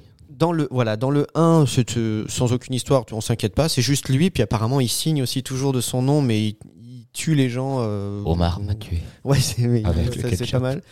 Et là, en fait, c'est justement, je pense que c'est pour ça qu'il a pris autant de temps. Il a essayé de, de créer un lore, une sorte Ouais. de, de, de, de, de, de- de trame, si tu veux. On essaye de- d'expliquer un peu, enfin pas d'expliquer, parce que moi je suis pas sûr d'avoir compris. Mais il essaye de donner une origine un peu et de- de- d'apporter un petit peu plus Bon. de billes. hein. Alors, Loris, vas-y. Le problème, c'est qu'il y a des, un peu des mélanges de genres par moment dans le film, c'est qui nous fait perdre un peu le fil dans le sens où déjà, euh, il y a une- le, le film, dans, par son fond, s'installe dans un- une ambiance des années 80. La musique, c'est années Mmh. tout à 80. fait. Alors qu'en fait, ça se passe. euh, C'est contemporain. c'est oui. contemporain. Euh, et puis il y a un peu de magie, genre il y a des artefacts, Mhm. euh, c'est-à-dire que par exemple, Un peu ambiance griffe de la nuit comme ça. voilà exactement, la, la fille, la- Elle rêve. l'héroïne, elle rêve, elle a des rêves bizarres qui vont vraiment se produire, elle va avoir une épée qui va faire des éclairs et qui va réanimer des, des personnages par moment. Voilà, il y a des trucs un peu bizarres qui se passent. Elle met aussi un cosplay qui, à un, moment donné, euh, devient pratiquement un vrai personnage euh, héroïque, euh, Voilà. fantasy, quoi. Tu vois Donc ça, ça, tu sais pas trop où il veut aller, mais en tout cas, tu peux comprendre que l'histoire se centre autour de cette fille et de son frère. Mhm. Et euh, tu sais que leur père est décédé quelques temps, années auparavant, Mm. bizarrement parce qu'il devenait fou. Et donc la théorie veut que le Terrifier soit en fait le père qui soit, se soit transformé en clown tueur et qui revienne. euh, alors pour euh, tuer tout ce qui se passe un peu autour de ses enfants, on sait pas trop pourquoi, comment. Enfin bref, voilà, il- tu sens qu'il essaye de, il met en tout cas des, il pose des, des voilà des, des petites euh, petites quoi. pistes. Mhm. Parce qu'il y aura un 3, c'est sûr, vu comment ça se, ça se termine. T'as vu la- l'après-générique aussi? Ah non, j'ai pas vu. le- Non. Tu l'as t'as pas vu Je le truc pas. après-générique? Je crois pas que j'ai. Attends, euh, peut-être. Je sais plus. Parce qu'il y a, un, Désolé. il y, a un, il y a un fil conducteur, enfin fil conducteur, il y a un truc qui se passe avec une meuf du 1 qui a survécu. Ouais, mais ouais. qui a plus ah de oui, visage, J'ai vu, j'ai vu. Si, si, si, si, ok, ok. Ça m'a fait penser d'ailleurs euh, à l'histoire de, de, de Travis the Chimp, tu vois, Ouais, dont ouais. on parlait, du personnage dans le film un de, de, Nope. De, Exactement. et, euh, et, et du coup, euh, il y, a, y a un petit ending avec elle qui est à l'asile Mhm. et qui, euh, qui accouche d'une- Ah non, j'ai pas vu ça. de la tête du, du, du Terrifier. Ah bah voilà, C'est un truc complètement perché. Ouais, donc-. Il y a une histoire de ré- réincarnation, de quelque chose comme ça qui. Bah, voilà. Déjà dans le 1, de- du 1 au 2, on comprend qu'il revient, quoi. C'est comme Freddy, tu le tues, il revient, on se posera pas la question, il le fera revenir autant C'est un qu'il veut. quoi. bogeyman euh, de base. Mais, euh, quoi. ouais, clairement. Mais un film, euh, franchement, euh, si vous aimez l'horreur, le gore, c'est clairement à regarder juste même par. euh, Moi, j'ai- une question. Pourquoi certains films sortent sur Netflix, sur, enfin en- sur les plateformes, et ce genre de film qui n'a pas forcément, euh, bah, je sais pas, qui qui va pas attirer full, euh, lui sort sur euh, sur écran. Ben en fait, je En pense que c'est ah, aussi au forceps, hein, c'est clair. Parce que le 1, nous, on n'en a pas beaucoup entendu parler, mais en, aux États-Unis, il a fait son petit effet. Et euh, il y Et a là, sur les réseaux aussi. hein, ouais. Ah ouais. Ouais, parce que et là encore maintenant le 2, le- la critique est quasi unanime. En plus, c'est ouf. Hein, tous ceux qui sont critiques un peu de niche, hein, euh, machin. Même t'as as des gros journaux et t'as des trucs qui Donc- encensent le truc, le, le retour au gore sale. euh, tu vois un truc qu'on n'ose plus trop. Les gens se sont évanouis dans les salles. Oui, en plus il a, il a même, euh, il, a- il s'est quand même pendant une semaine, je crois, il a été euh, genre assez haut dans le box-office US. Ouais, ouais, exact. Euh, il va rapporter pas mal d'argent. Il a coûté 3 francs 6 sous. Il va, il va, rajouter- il va rapporter des millions, le truc. Et du coup, euh, il, je crois qu'il a été en festoche euh, l'année dernière, l'été dernier, tu vois. Mhm. Et pareil, il fait du bruit. Et du coup, les mecs, euh, ils ont, ré- je sais pas comment ils sont allés jusque-là, mais ils ont réussi à faire une sortie sale. Mhm. Et le, le, le- le truc est en train de faire son, son petit bout de chemin parce, parce que ça fonctionne. Ok. Bon, et Thomas, t'as un avis sur la question? Pourquoi pas les plateformes sur ce genre de film? Ça pourrait Alors, être un film de plateforme, ça. Ça pourrait, bon là c'est clairement pas euh, une plateforme qu'il a produit. Après s'il a réussi à trouver un chemin jusqu'en salle, c'est clairement à cause du, euh, de tout le buzz qui est autour du film aux États-Unis, puisqu'en effet euh, il, pendant plusieurs semaines il, euh, il a côtoyé, il est sorti forcément au moment d'Halloween, euh, de- hein, dans, dans, Oui. dans ces- cette, période-là, et c'est le, je crois que c'est le film le plus rentable de 2022 parce qu'en effet il a coûté 250 000 dollars, il en a peut-être rapporté, euh, je sais plus, 14 millions. 14 millions. En soi, Ouais, 14 quand même. millions, tu te dis c'est pas énorme, mais si tu fais le ratio par Bah oui. 250 000 dollars, il a multiplié son budget par je sais pas combien. Énorme. Et, euh, et du coup, c'est comme ça que le, euh, ce- ce- parce que on, bon, je l'ai pas vu, mais euh, voilà, de ce que j'ai entendu, c'est voilà, c'est une grosse bisserie Z, ouais, vraiment avec du, gore, machin. On sait très bien, c'est pas hyper bien joué, etc. Mais il y a, vraiment un, un genre de plaisir régressif dans le film. Et grâce au buzz, euh, eh bien, il a réussi. En effet, il a été récupéré par ESC, qui est le distributeur du film. Et ESC, cette année, il nous avait sorti une autre bisserie, c'était The Sadness. Ah, Et, oui, tout à fait, et d'accord. qu'ils T'as avaient, encore un petit cadeau. ils avaient, voilà, il- pareil, euh, ce Sadness qui avait, qui était plutôt un film de festival et Mhm. qui avait sa réputation, ce côté un peu gore, Ouais, ouais. euh, ce côté très subversif. Mhm. Et ESC s'est dit, on va tenter, on va le sortir. Ça a eu son petit succès au cœur de l'été, comme, comme Terrifier euh, a son petit succès à sa petite échelle. Je pense qu'il fera même pas 100 000 entrées. Mais pour ce type de film-là, surtout en plus, vous avez dit deux heures et demie, euh, donc c'est- ça limite le nombre de séances. C'est un film qui va pas être programmé en plus sur toute la journée, ça va être un film du soir. De euh, mine de rien, il arrive plutôt à attirer son Ça, public et grâce au buzz, grâce au bouche à oreille, Mhm. et ils vont entrer dans leur prêt complètement. Et puis après, tu- quand tu regardes ça, moi je me dis qu'une chose, je dis le gars là, euh, tu lui files les clés du camion.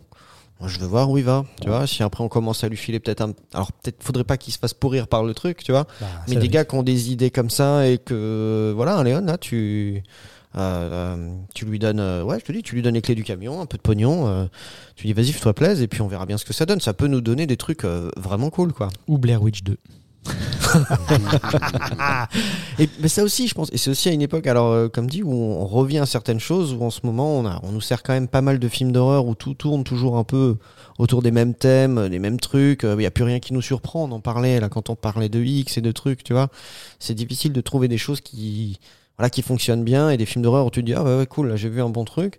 Bah comme tu dis là, c'est le cas. On, est, on sort de ce film-là en se disant ouais, euh, je, je veux bien en voir encore un. Eh ben merci les garçons. Il nous reste encore un film à traiter d'actualité. Il s'agit de Babylone. Babylone qui est sorti, je ne sais plus, Le euh, 18 le 18 janvier. ouais, c'est film de Damien Chazelle. Alors euh, qui est euh, qui nous a habitués à de beaux films, hein. La La Land et quoi et, euh, Whiplash, et et. Whiplash. Ouais voilà.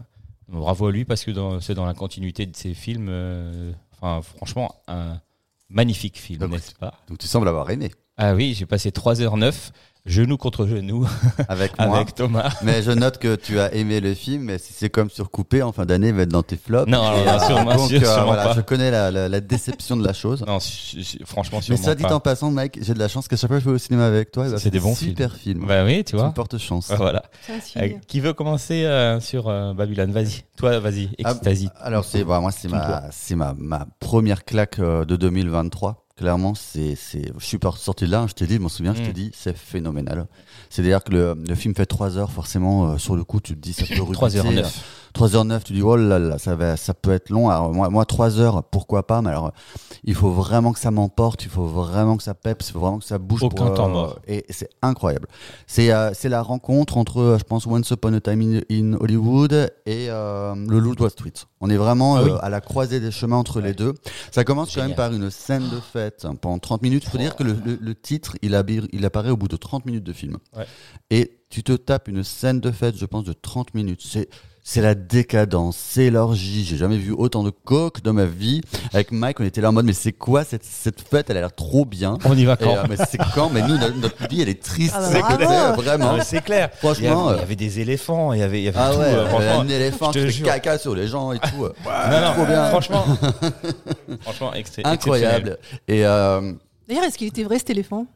Non, alors, dans la euh, fête Euh, euh, J'ai lu qu'il y avait euh, une partie en effet de, euh, de numérique, mais euh, c'est super bien fait pour le coup. Non, hyper bien on n'a pas, hein, pas trouvé. Ouais. pas- Non, vraiment, c'est euh, un- une déclaration d'amour folle au cinéma. Donc, pour euh, juste recontextualiser, on est, on est à la fin des années 20. Le, euh, on est vraiment à, à cette époque justement des du, grand Hollywood, du grand Hollywood, mais des, des- des- des f- les fêtes, la, la décadence, etc. Et on est en train de basculer fin des 20, début 30, arrive une énorme évolution, révolution technologique pour le cinéma qui est l'arrivée du parlant. Exact. Et en fait, et, euh, et du coup, c'est toute cette histoire, c'est toute cette idée, ben, ces acteurs, comment ils vont passer la transition. Et, et ça rappelle et ça fait écho à un film dont on, à- auquel on a, dont on a parlé il y a très peu de temps, il y a peut-être un mois ou deux, qui est Chantons sous la pluie, qui est tout à fait le même sujet. Que donc cette idée que ces acteurs, euh, voilà, on, on se souvient des- de ces scènes où ils essayent d'en- d'enregistrer les premières scènes parlant, euh, et là, qui Avec sont le micro hyper drôles, caché, euh, etc. elles, sont, elles sont hyper drôles. Les actrices qui ont une voix nasillarde, et en fait ça se passe pas du tout. Et là en fait, on, mais par contre autant euh, On retrouve toutes ces pluie était il y avait ce côté un peu film de Noël, film doudou, c'était quand même parfois un peu niais, hein, on en avait parlé. Là, c'est pas du tout. Là, on est quand même dans un truc très cru, très cash, plus euh, voilà. Je vais pas dire réaliste quand même parce que euh, c'est vrai- c'est vraiment ça. C'est parfois what the fuck. Mais euh, mais du coup, c'est complètement passionnant. Enfin, les- ils déclarent, ils gueulent son amour au cinéma. C'est euh, là pour le coup, on en a souvent parlé. On aime les films sur Hollywood, on aime les films qui nous montrent comment sont faits les films. Et là, on, on- on- on en prend plein la vue. Ah, on en a pour son argent. Ah ouais, ouais, ouais, complètement. Non mais non mais c'est, non, c'est vrai, c'est dingue. Euh, Enfin, je veux dire, je- moi j'étais scotché parce que je me suis, c'est- c'est- esthétiquement, c'est c'est c'est- c'est une réussite. Il y a euh, même au niveau de la chorégraphie, de la mise en scène, la chorégraphie de de tous les acteurs, des personnages, du plus petit euh, euh, figurant au bout, qui, enfin vraiment, la chorégraphie, elle est, je sais pas, c'était c'est c'est vraiment très très bien fait et euh, même quand tu as des, même quand t'as des, des dialogues en, en- en premier plan entre des personnages, derrière, derrière l'arrière-plan n'est pas laissé, laissé pour compte. C'est vraiment, il y a vraiment quelque chose qui se passe derrière. C'est vraiment, c'est vraiment très beau. Et il y a des, a- et des acteurs vraiment exceptionnels. Et, pff, et- Margot Robbie, Margot elle bouffe Robbie, l'écran. ouais. Mar- Margot Robbie, elle bouffe l'écran, elle est incroyable dans le film. C'est Elle- Emma Stone qui aurait dû prendre. euh, Ouais, tout à fait. Et euh, après, avec le Covid, le tournage a été reporté, elle a pas pu. Mais je trouve que Dommage pour elle. Oh, dommage pour elle, mais elle est. euh, Bon, malheureusement, le, euh, le film hein, ça a été un gros flop aux États-Unis. Il a coûté très très cher, plus de 100 millions de dollars. Il en a rapporté que 15 aux États- aux États-Unis. Il se trouve qu'en France, le film démarre très très bien. Ouais, c'est un carton. On a bon ouais. goût. Mm. En France, je pense, c'est surtout ça. On a bon goût. Euh, comme des films comme Nightmare Alley, des choses comme ça, etc. Ouais. Des films qui ont floppé, qui, ont- qui se sont un peu rattrapés en France, on va dire. Le film marche très très bien. Il a, dépassé, il a, il a commencé à plus de 500 000 entrées. C'est le premier film qu'on va dire qui est venu un peu euh, gratouiller Avatar au top du box-office chez nous. Et, euh, mais oui, elle, elle est dingue. Et euh, Brad Pitt, je trouve qu'il est pareil. Enfin, il a à son apogée. son apogée. Enfin, la, la- je trouve Il que- vieillit pas ce mec. Hein. il est, tellement beau, tellement beau. Mais bref, ça, ça, c'est un autre sujet. Mais en fait, si tu veux, il est vraiment bien casté parce que je trouve que Brad Pitt, il, il représente encore, euh, tu sais, un peu comme Tom Cruise, tout ça, un peu ces stars à l'ancienne. Et euh, il y en a plus beaucoup aujourd'hui des, euh, des Ouais. acteurs américains comme ça qui sont capables de film en film, d'année en de décennie en décennie, de traverser et de conserver leur charisme. Et je trouve que du coup, il, euh, il correspond complètement Au au, film. rôle qu'il Ouais, a, parce rôle, que oui. c'est une star du cinéma muet à la base. Et euh, En déclin. et qui est en déclin, en lourd déclin, et qui a justement qui a du mal à, à traverser la, à, à- à faire la, la- la transition. Il y a d'ailleurs ce, ce- ce- un Là, des c'est- plus beau passage du film pour moi, c'est le monologue de la critique. C'est ça. ouais. Euh, quand elle lui dit, oui. c'est c'est c'est un- c'est une scène extraordinaire, voilà. Quand elle lui dit qu'il faut qu'il l'accepte, Que qu'à un moment c'est- donné, que c'est la fin. que c'est la fin, mais ça veut pas dire Qu'il sera oublié. lui, certes pour lui, c'est peut-être la fin de sa carrière, Mm. mais il sera éternel parce que ça, ça- son image sera gravée sur la pellicule de façon éternelle et sera revue des dizaines et des dizaines et des dizaines d'années euh, après quand sa on a mort. revu euh, Chantons sous la pluie. Quoi. Exactement. Oui. Qu'elle lui dit au moment où toi tu seras poussière, il y a des gens ils s'extasieront encore devant toi et devant tes films et tu marqueras. Mais par contre, il faut accepter que dans ce- dans cette industrie-là, dans ce rouleau compresseur, Mm. il faut aussi accepter qu'il y a des gens qui vont disparaître. Oui. Clairement, il y a des gens qui vont terrible. disparaître, qui vont pas réussir à imprimer. J'ai juste une question. Du coup, c'est pas une comédie musicale, on est d'accord? Non, Non, du tout. du non, tout. non. Mais, mais c'est filmé comme La La Land avec des, des mm, portions chantées, des trucs comme ça ou pas du Non. tout? non, non, Non, t'as une partie, alors mini partie musicale parce qu'ils font un- un- une référence à Singing the Rain où Ah, Brad Pitt il va, il va, il va, va aller dans la chorale. Bah, il est Ah oui, c'est noyé, drôle, il ça, est ouais. noyé autour, au- autour de plein de gens Avec en son impair, impair et euh, tout, etc. On Un voit père qu'il rose en père rose, donc on voit qu'il est ridicule grotesque, là-dedans, c'est grotesque. Mm. Mais euh, non, par contre, on, on retrouve vraiment les thématiques de Chazelle, c'est-à-dire le jazz, parce que la, Ouais. la musique, il est hyper Mm. jazz. Il y a des euh, notes qui reviennent de La La voilà, Land t'as- aussi. hein, tu suis un peu la trajectoire d'un musicien noir de jazz, etc. Tu, re- tu retrouves quand même le goût pour le musical. Mm. Et euh, tu retrouves forcément, c'est une de ses thématiques préférées, c'est euh, c'est, euh, l'ambition d'atteindre ses rêves. Comment est-ce qu'on y arrive? Est-ce qu'on y arrive Par l'histoire de Margot Robbie, justement, par le Oui, personnage de. Margot Robbie. Et, euh, et de Diego, encore plus pour moi, pour, Ah ouais, de pour Diego, Calva, Mm. qui au départ est, Et- et rêverait juste même de, de mettre les pieds sur un tournage, tu ça. vois? Et, et il va petit à petit gravir, Gravir les échelons. jusqu'à finalement retomber. Mm. Et, et le final, enfin moi le Ouais. final, c'est une déclaration d'amour au cinéma parce que ça se, enfin je veux pas trop en raconter, mais ça se termine vraiment sur un film qui montre plusieurs Plusieurs. plusieurs films. Ça, euh, La progression, films de hein. Il veut pas euh, raconter, mais il raconte quand même. ouais, je- Ouais, pas- je spoil pas vraiment, ça Non, raconte non. pas l'histoire, on va dire. Mais euh, voilà, et ça, en fait, il- ça montre vraiment le, euh, toute la progression technique, technologique du Mm. cinéma jusqu'à aujourd'hui en montrant euh, plusieurs films. Et, euh, et je trouve que c'est d'une émotion Avec des personnages folle. bleus. Avec des personnages bleus, notamment, oui, tout à fait. Il y a même des dinosaures. et euh, non, non, et je trouve que c'est vraiment, c'est, c'est, c'est, c'est, c'est d'une nostalgie folle parce que ça Ouais, fait ouais. complètement écho à ce que tu viens de voir pendant trois heures avant, où ça va lui rappeler tous les gens qu'il a connus. Parce que Margot Robbie, finalement, c'est un personnage qui n'a pas existé, mais finalement, elle en est, elle, elle- elle en a, elle en représente des dizaines et des dizaines et des centaines Mhm. d'actrices comme ça, Qui veulent- qui- qui, voilà, veulent, qui veulent devenir euh, exploser. Et Voilà. surtout, c'est une, une- un peu une mise en abîme par rapport à la situation actuelle, ce qu'on vit avec le cinéma, de savoir bah, la, la disparition des films de plus en plus et l'arrivée de- des films sur, euh, sur les plateformes. Mais oui, tu as totalement raison. Absolument. Non, mais franchement, ce film-là, 3h09, il n'y a aucun temps mort. Moi, je me. Je me suis pas ennuyée non quand plus. j'ai dit, euh, quand je me suis dit, putain, il faut que j'aille au Cinoche avec euh, Thomas pour 3h09. Bah, cache-toi joie. euh. non, non, euh. non, non, mais c'est pour la durée. Euh, 3h09. Tu verras qu'il le mettra dans dit, ses flops. Non, mais putain, moi j'étais trop content, j'avais mis mon, jockstrap et Non, tout. mais- non, non, Ah, mais- bah, Franchement, ça fait plaisir. hein. non, non, mais je me suis dit, purée, 3h09, j'espère que ça. Ah, Ça va pas être trop long. Ça peut faire peur. hein. Et la salle, elle était pleine. Hein. Et la salle, elle, la Elle salle, était elle pleine. était pleine. Et euh, aucun temps mort. Et euh, ok, tu les sens, les 3h09. Mais en fait, ça passe comme. ça passe euh, tranquille. ça ouais. passe C'est tranquille, c'est très très bien rythmé. Est-ce que c'est le meilleur de Chazelle ou pas? Enfin, moi, je- alors, C'est assez dur parce que moi j'aime beaucoup C'est La un, La Land. ouais. et, euh, C'est un des mais, meilleurs. euh, En c'est tout cas, euh, Ouais, c'est- c'est ça- très bon. c'est c'est- c'est meilleur que First Man. Ça, c'est C'est Ah sûr. ouais Ah, ça n'a rien à Ah voir, ouais. ouais. C'est Ouais, ouais. c'est vraiment très très dire, En termes d'ambition, on est vraiment sur une fresque. Ouais. C'est c'est grandiose. Ce qu'il propose, Ouais, c'est et sur puis le sujet, le sujet Ah ouais, ouais. est génial. Donc vous, le C'est pré- presque- vous le préférez à La La Land? non, mais c'est pas comparable. On peut pas comparer le comparable. Je peux pas. Non, non, moi non plus. On touche pas à la La. Là, c'est une histoire d'amour pour le cinéma. L'autre, c'est une histoire d'amour euh, tout court. Oui, oui, et euh, moi je trouve vraiment. Alors après, c'est- disons que c'est foisonnant. C'est foisonnant d'idées, c'est foisonnant de sons, c'est foisonnant flamboyant. d'images. On sent que a- Thomas a aimé. Hein. Ah ouais, il a kiffé. Hein. Mais il y a un côté hyper, tu sais, ça me faisait penser un peu euh, au cinéma de Baz Luhrmann. On aime ou on n'aime pas. Mm. Tu vois, le côté Gatsby, les scènes, tu sais, voilà. vrai, ouais. Et euh, mais je peux comprendre parce que on parlait tout à l'heure, euh, Eleonore, tu disais que tu l'avais vu avec quelqu'un qui n'avait pas aimé. Moi, je peux comprendre parce que ça va, Exact. ça, c'est du cinéma sous cocaïne, quoi. Je veux dire, le, le film, il est Ouais. tout le temps. un peu, euh, voilà, la sensation, ça a été de me dire, c'est un peu fourre-tout, ça va dans tous les sens. Et ça, c'est- le, retour que tu as eu de la personne avec qui tu étais. Et c'est euh, c'est destiné plutôt à un public euh, de cinéphiles parce qu'il y a certaines références que tout le monde ne peut pas forcément avoir. Du style, quand euh, Gloria Swanson parle au téléphone avec Brad Pitt et qu'elle descend, elle, elle baisse son cachet pour pouvoir jouer avec lui, justement parce qu'elle est elle aussi en déclin vu que c'est une actrice Mhm. de film euh, muet.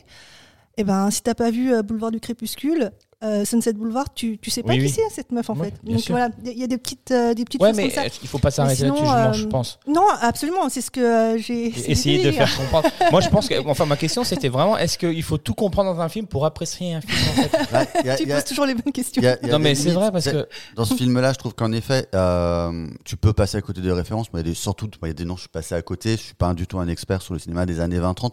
Voilà, je sais comment ça fonctionne, comment les studios fonctionnent, etc. Mais je trouve que le film, le film, il est jamais élitiste. Tu vois, Euh, je pense par exemple à un film comme Mank.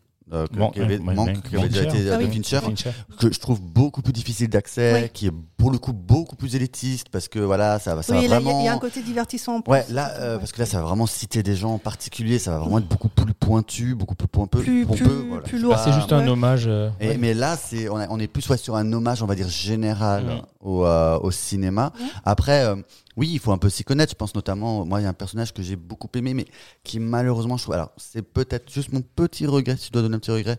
Je trouve que ça, dé- ça, ça- en fait, le film dit qu'il va euh, dépeindre la trajectoire de six personnages. Pour moi, il y a deux Il y personnages, deux personnages. principaux, c'est Brad Pitt et Margot Robbie. Euh, Et il y en a trois. Donc trois, Ouais. excuse-moi.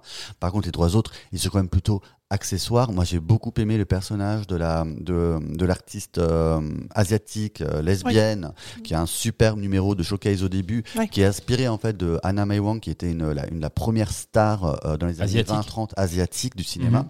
Mais je trouve que euh, ben, le personnage il disparaît euh, petit à petit. Tu la vois pas mal un peu au début, et après elle C'est- commence à c'est le Elle fait des personnage- apparitions. et j'aurais vraiment aimé encore plus la voir parce que le personnage avait l'air passionnant et euh, je trouve C'est voilà. celle qui est la plus bienveillante en fait, qui essaye de, de, de conforter un peu tout le monde. et qui arrive super bien à enlever les serpents euh, Et il est. Qui arrive et qui arrive à Non, mais- pomper le venin. pomper le venin Cette Mais- scène elle est extraordinaire. d'un- rattlesnake. Ouais, et ce Euh, film, il est incroyable. La- la- la- si la le film il est aussi drôle, enfin je veux dire, il y a, il y a vraiment euh, un truc de, ouais, c'est une petite comédie aussi, hein, Ah, tu tu te vois. marres. ouais, tu te Ouais, marres tu te marres. j'ai- tu te marres tout au long j'ai du film, ri, tu te marres, ouais. Ah, la Vraiment, scène du c'est- serpent, je la vois en train de Ouais. se balader partout avec son serpent et tout. Ah, Ah, c'était- C'est tellement irréel. drôle. Ouais. Mais parce que ça, ça, ça correspond com- com- complètement à la décadence, tu vois. Est-ce que vous voulez voir euh, mon père euh, se battre avec un serpent à Avec un serpent à Et sonnette. Brad Pitt, ouais, allez on y va et tout, Et tout, tout le monde dans le tout le monde dans le désert. et puis euh, finalement ouais, c'est- c'est très drôle, très très drôle. Il y, a, il y a la scène aussi avec Tobey Maguire que j'ai adoré, Qui a des. euh, qui, qui, a l'air complètement camé, Ah, mais il a des dents dégueulasses et tout, toutes pourries. qui joue super bien et t'as et t'as- l'impression que t'es dans Fight Club, euh, Ah un oui, mélange là de Fight Club avec des de- freak shows. Ouais. En fait, euh, il, il descend de- d'étage en étage. Où, donc, il, alors, donc, pour dire, c'est un, c'est un genre de, de, de mafieux. euh, et il descend dans, une genre de grotte hyper glauque. Et à chaque étage, tu te dis, mais en fait, tu peux pas faire pire que Tu peux C'est pas faire l'enfer. pire, Et il y a C'est pire. l'enfer. Et à Faire, chaque fois, il y a pire. et euh, c'est c'est vraiment. Et le personnage, il est vraiment en effet hyper, euh, hyper Malsain, dégueu. ouais.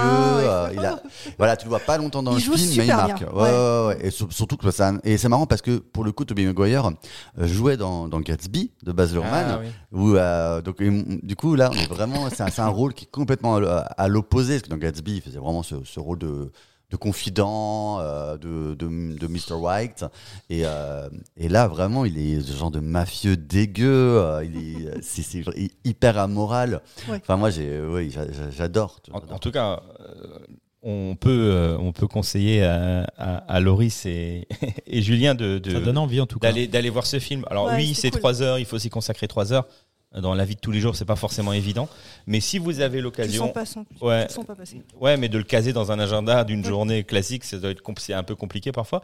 Euh, mais euh, Mm. franchement, C'est prenez-vous un le grand temps film. parce que c'est un grand film. ouais. C'est un grand film, c'est un de ces films, c'est vraiment euh, rien que pour la, pour la, der- la dernière, La les dernières 20 minutes, qui vient te choper à la fin, qui Ouais. vient te servir de l'émotion, tu vois. Et quand en plus, c'est Comme il sait notre, bien le faire. Hein. c'est notre cas à nous, et on aime tellement le cinéma, on aime tellement cet art-là, et il te, il te montre que le 7 art, c'est tellement plus, encore plus grand que ceux qui le font, et c'est c'est vraiment ce côté intemporel et collectif du cinéma, parce qu'à la fin, ça se passe dans une salle de cinéma, et d'ailleurs, je sais pas si vous avez capté, mais Damien Chazelle est dans la salle, il se, il se met en Oh. scène. Ah, Dans le vu. public, c'est à le public, et euh, moi je l'ai reconnu. Le caméo. Et, euh, et Un caméo, un petit caméo, parce qu'ils sont devant ce- cet écran de cinéma, tous un peu en train de rêver, en train de sourire, et je pense que ça, ça, bah, ça, ça parle de lui aussi, de, de l'amour qu'il a pour le cinéma. Euh, parfois, voilà, dans les critiques qu'il a pu avoir, on a pu lui dire qu'il était, qu'il était prétentieux, euh, qu'il pourrait s'autociter parce que selon lui, dans son fi- finalement, Ah oui. ses personnages auraient euh, euh, inspiré Chantons sous la pluie, tu vois, c'est ce qu'il semble dire dans, dans, dans le film. Mais moi, je le trouve pas du tout prétentieux. Je trouve pas. Non, je trouve que c'est plutôt un, un, un- un hommage et il le fait bien. Il le fait avec avec grâce. C'est vraiment époustouflant. Donc on va- il va y avoir carrément un match alors euh, Babylone contre Fablesman euh, sur qui euh, Ouais. met en avant le patrimoine euh, cinématographique. Complètement. euh, Mais je pense que complètement. C'est vrai que euh, Fabelmans, on est vraiment aussi dans le truc autobiographique, l'amour du cinéma, etc. Là, on va vraiment être dans un film beaucoup plus intimiste et autobiographique, alors que là, t'es vraiment sur un, c'est un, c'est un, c'est un joyeux bordel. C'est ça, ouais. C'est vraiment chouette. Et c'est ça qui est jouissif, vraiment, dans, dans ce film-là, c'est que c'est un joyeux bordel, comme tu dis, et c'est tellement beau à voir et tellement excitant. Et Babylone, c'est la ville des péchés, de l'extravagance de base. Bah voilà, donc donc ça du porte coup, bien son euh, nom. ça porte bien Et tu sais son que nom. j'ai lu pour la petite, an- la petite anecdote, fun, fun fact, j'ai lu qu'ils disaient, mais euh, qu'ils ont posé la question à Margot Robbie en interview, euh, toute cette drogue là, parce que vraiment elle a des, des- pots de drogue, mais des- énormes quoi. C'est comme quand tu vas au Maroc, à Marrakech, que tu as les épices, tu sais, dans les, euh, Oui, exactement de- ça. dans les ouais, magasins, c'est un de pot farine, drogue, c'est un tas de farine. de Et il farine. disait, mais c'est quoi en fait c'est, euh, que- c'est- Vous mettez quoi sur ton âge? Et en fait, c'est du laxatif pour bébé. Et, il- il- et il sniffe, c'est du laxatif pour bébé, et il sniffe vraiment ces trucs-là. Donc c'est vraiment. Non, il le sniffe Pourquoi ils ont pas mis de la farine, tout simplement Bah, je pense que sniffer de la farine, c'est Ouais, peut-être encore pire. bah hein, ouais, je sais après, pas. Donc il que sniffe du laxatif pour bébé. hein. Mais c'est ça en fait. Ça fait Voilà. pas le, ça. Mais en tout cas, euh, Faut que je teste. Ok. c'est clair. Ah ben oui Ah oui, c'est pour ça que oui, voilà. l'explication non pour mais tu, l'éléphant. ouais, c'est- c'est- moi, tu me proposes d'aller le revoir demain, je- j'irai Ouais. le revoir. Mais écoute, c'est bien. Donc en fin d'année, ce sera dans les flops de Mike. Voilà. Voilà, ça c'est dit. Bon, ben merci, merci à vous. Euh, Est-ce qu'il y a quelqu'un d'entre vous qui a des coups de cœur? Je crois que Éléonore a un coup de cœur pour cette petite rubrique de Ouais. Fin d'émission. Euh, bah, c'est- en fait, c'est un, un film pour une fois. Un film. Ah pour oui, une fois. oui, parce, parce que généralement, c'est des BD. c'est plutôt des BD. Mhm. Et euh, ça s'appelle euh, Retour à Séoul. Donc, euh, c'est l'histoire de Freddy, une jeune étudiante de 25 ans qui décide de partir à Séoul et elle connaît ni la langue ni la culture de, de ce pays. Et elle se lie d'amitié avec de, de jeunes Coréens, des, des étudiants, qui vont, qui vont lui parler d'une institution qui permet aux adoptés de retrouver leur- leurs parents biologiques Très bien. et, euh, et leur famille. Et parce qu'en fait, euh, Freddy est née euh, en Corée. Elle est française, née en Corée et adoptée par des parents français. Ok. Voilà. Donc alors évidemment, moi c'est un sujet qui m'a qui m'a parlé. Simplement déjà pour euh, parce que ça, ça m'intéressait. et puis euh, ce qui m'a plu aussi, c'était euh, de voir les, les, ru- les, les rues de, de Séoul, parce que je, je, je suis coréenne et j'ai pas eu l'occasion encore de, de visiter le pays. Première nouvelle, bravo. On ne me Voilà. forme pas. Tu es coréenne, bravo. Alors là, première nouvelle. Et, euh, et bon, la, la seule chose, c'est que j'aurais voulu voir plus de, de paysages de, de l'arrière-pays, la, la- la campagne, tout ça, mais euh, c'était plutôt cool comme, euh, comme euh, film. C'est très urbain. C'est très urbain, ouais, ouais, c'est très urbain. Et, euh, ce qui était euh, intéressant aussi, c'est de, de voir le- la psychologie de ce personnage qui était assez complexe, euh, qui finalement bah, y allait quand même pour euh, retrouver un, comment, un, un amour euh, filial. Et euh, tu, tu sens que, qu'elle, a, souffert de, de cet abandon, qu'elle... qu'elle, a des, relations un peu particulières, notamment euh, euh, am- amoureuse aussi, puisque euh, elle décide de, de, virevolter un peu euh, à gauche, à droite, sans, véritablement vouloir s'attacher. Je pense que ça peut aussi être une des causes d'une fracture de, de l'abandon. Enfin, tout ça, c'est très subtil et c'est très très bien joué. Et euh, ce qui est cool, c'est que c'est un, un film réalisé par un, un franco-cambodgien qui met euh, en scène donc euh, pour actrice principale une, une coréenne. Et, euh, et, et voilà, et je, je- je trouve que en plus qui traite du sujet de l'adoption, donc c'est c'est- franchement c'est un, un film. euh, c'est la première fois que, que je vois ça et j'ai trouvé ça super cool. Tu peux rappeler juste le titre? Retour à Séoul, Ok. Et tu, il est diffusé où en ce moment? Au Star Pour les Strasbourgeois. au pour les, Star- pour les Strasbourgeois. Ouais. Ok, d'accord. Bah, merci, merci beaucoup. Avec plaisir. À qui le tour? Moi, je peux. Pas de problème. Allez. Allez. Allez. Euh, je me le gardais sous le coude depuis quelques temps. Euh, c'est une série qui s'appelle euh, Succession. Donc une série. Ah, euh, c'est trop bien, j'adore. Oui, venez, donnez-moi votre amour aussi pour cette série. C'est une série extraordinaire. Voilà. Euh, c'est une série donc euh, HBO, donc forcément, euh, moi, si- s'il y avait une chaîne avec laquelle je pourrais euh, copuler, ce serait clairement HBO. Est-ce qu'il est, qu'il est disponible dans le petit nuage? Euh, c'est disponible dans plein d'endroits, et notamment sur Canal+. Euh, parce que OCS, alors forcément, qui était diffuseur français euh, d'HBO, l'avait, mais maintenant plus, parce qu'il y a eu tout un tas de... je crois que le partenariat a arrêté, il n'y a plus d'argent. Ils Enfin ont perdu bref, les droits sur, pour les séries HBO. Voilà, ouais. donc il y a genre 50 séries qui ont disparu de d'OCS D'un coup. d'un coup, du, Et jour au lendemain. Murmure, ah, du coup, elle va sans doute être dispatchée. Et euh, pour le- par exemple, pour Succession, il vient de diffuser la bande-annonce de la saison 4 Sur et se murmure qu'elle finirait sur Amazon Prime. Ok, bon, Ce bah voilà. Donc la guerre est ouverte. euh, à qui va reprendre cette série qui est incroyable, puisque, comme son nom l'indique, ça, euh, ça parle en fait d'une euh, d'une euh, d'une famille euh, très très riche, puisque le patriarche est celui qui a créé une des boîtes les plus connues au monde. Donc la cinquième, c'est une boîte de, je crois que c'est de publicité ou un truc Média. comme ça, Ouais, de médias, ça, ouais. ouais.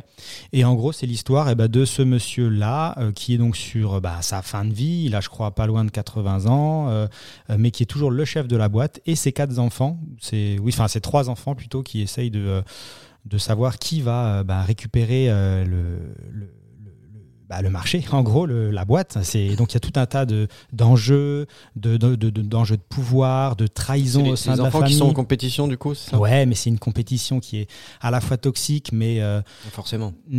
à la fois toxique, mais il y a aussi de l'amour entre eux. C'est ça qui est ambivalent. Et donc, forcément, c'est HBO. Donc, tous les personnages sont super bien écrits. Mhm. Il y a des relations très fines entre les personnages, des évolutions de personnages aussi qui arrivent et qui voilà, tracent leur propre chemin en dehors de cette famille, mais qui ont aussi leur importance. Enfin, voilà.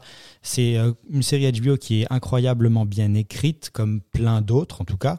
Euh, c'est très bien filmé, c'est ultra prenant. Et puis, en fait, c'est ultra prenant sur des sujets où tu, tu te dis à la base. euh, euh, ça va peut-être pas forcément m'intéresser, mais en, fait, évidemment, puisque c'est si bien. Ça te tient en, que ça te en- tient. en haleine et puis tu as envie de voir le- la suite tout de suite. Oui, quoi. parce que tous les personnages ont des défauts et des qualités, mais c'est toujours bien mis en relief, c'est bien articulé. Et donc, tu euh, tu tu t'as tendance à te- t'attacher à un personnage en particulier, toi par Ah exemple ouais, T'as un, un personnage préféré ou un. Euh, ouais, t'en as toujours un, forcément. Euh, Vous, re- vous regardez la série, vous en aurez un aussi, et ils sont tous, franchement, euh, Ça va tous le, ils tout- ont tout tous un potentiel d'être attachants, en fait. Si, si tu veux, ils sont, voilà, donc Et c'est quoi donc format donc trois saisons pour l'instant. trois saisons, épisode de cin- un épisode, c'est 50 Et minutes. il y en a 8 ou 10 non Et ouais, voilà, Ah, c'est entre va. 8 et 10 par saison, et il y a pour l'instant trois saisons. Franchement, euh, regardez ça, c'est excellent. Je suis C'est Amour, gloire et beauté Je suis euh, complètement 2023. d'accord. Euh, non, ah, peut-être pas. euh, c'est quand même mieux. hein.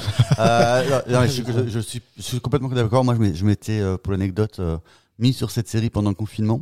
Comme tout le monde, euh, bah, on a, j'ai j'ai regardé la télé, j'ai regardé des séries. Où tu les trouves toi tes séries HBO Bah moi j'avais OCS, j'ai j'ai OCS. Ah, et d'ailleurs euh, on se pose la question si on va arrêter maintenant. OCS parce qu'ils ont quand même beaucoup beaucoup perdu au niveau du catalogue et OCS reste cher. Je- voilà, je- Oui, je bah oui, puisque ça fait du premium, mais Voilà. C'est premium. Donc, euh, Euh, mais euh, mais euh, succès- euh, moi je suis pas moi je suis pas euh, série j'aime bien mais je je- j'en consomme moins que, que des films mais Succession fait partie de ces séries que j'ai euh, c'était comme un, un shot d'héroïne c'est-à-dire que un shot d'héroïne c'est-à-dire que je n'ai pas pu me détacher de ça je les ai bouffés c'est c'est euh, c'est au cordeau c'est hyper bien écrit c'est c'est c'est quand même tous certes ils sont attachants mais c'est quand même tous des salopards Ah oui, là-dedans c'est pour hein. ça qu'on les ah aime là bien. là, c'est vraiment ça ça s'envoie des vacheries des saloperies c'est euh, c'est c'est tout sur la manipulation, sur la requête de pouvoir, sur euh, le et le patriarche qui est interprété par Brian Cox est extraordinaire, mais mais c'est vraiment euh, il manipule ses enfants, il les il les euh, il les met les uns contre les autres,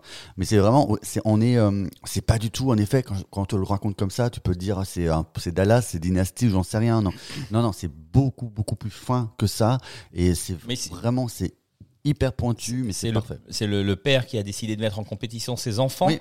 Au départ, il dit voilà, je vais. euh, c'est le. Prouvez-moi que vous êtes capable, c'est ça à peu près voilà, c'est le, c'est le, le, patron, le mania de ce conglomérat de, de médias, donc il est multimillionnaire, et il leur dit clairement, moi à un moment donné, j'allais prendre ma retraite, ou peut-être que je vais clamser aussi, les gars, battez-vous, qui va prendre ma place? Voilà, trois couteaux, vous êtes quatre. Voilà, c'est exactement. presque ça, ouais. Presque ça.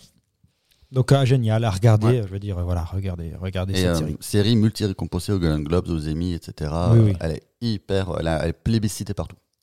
Très bien, merci beaucoup.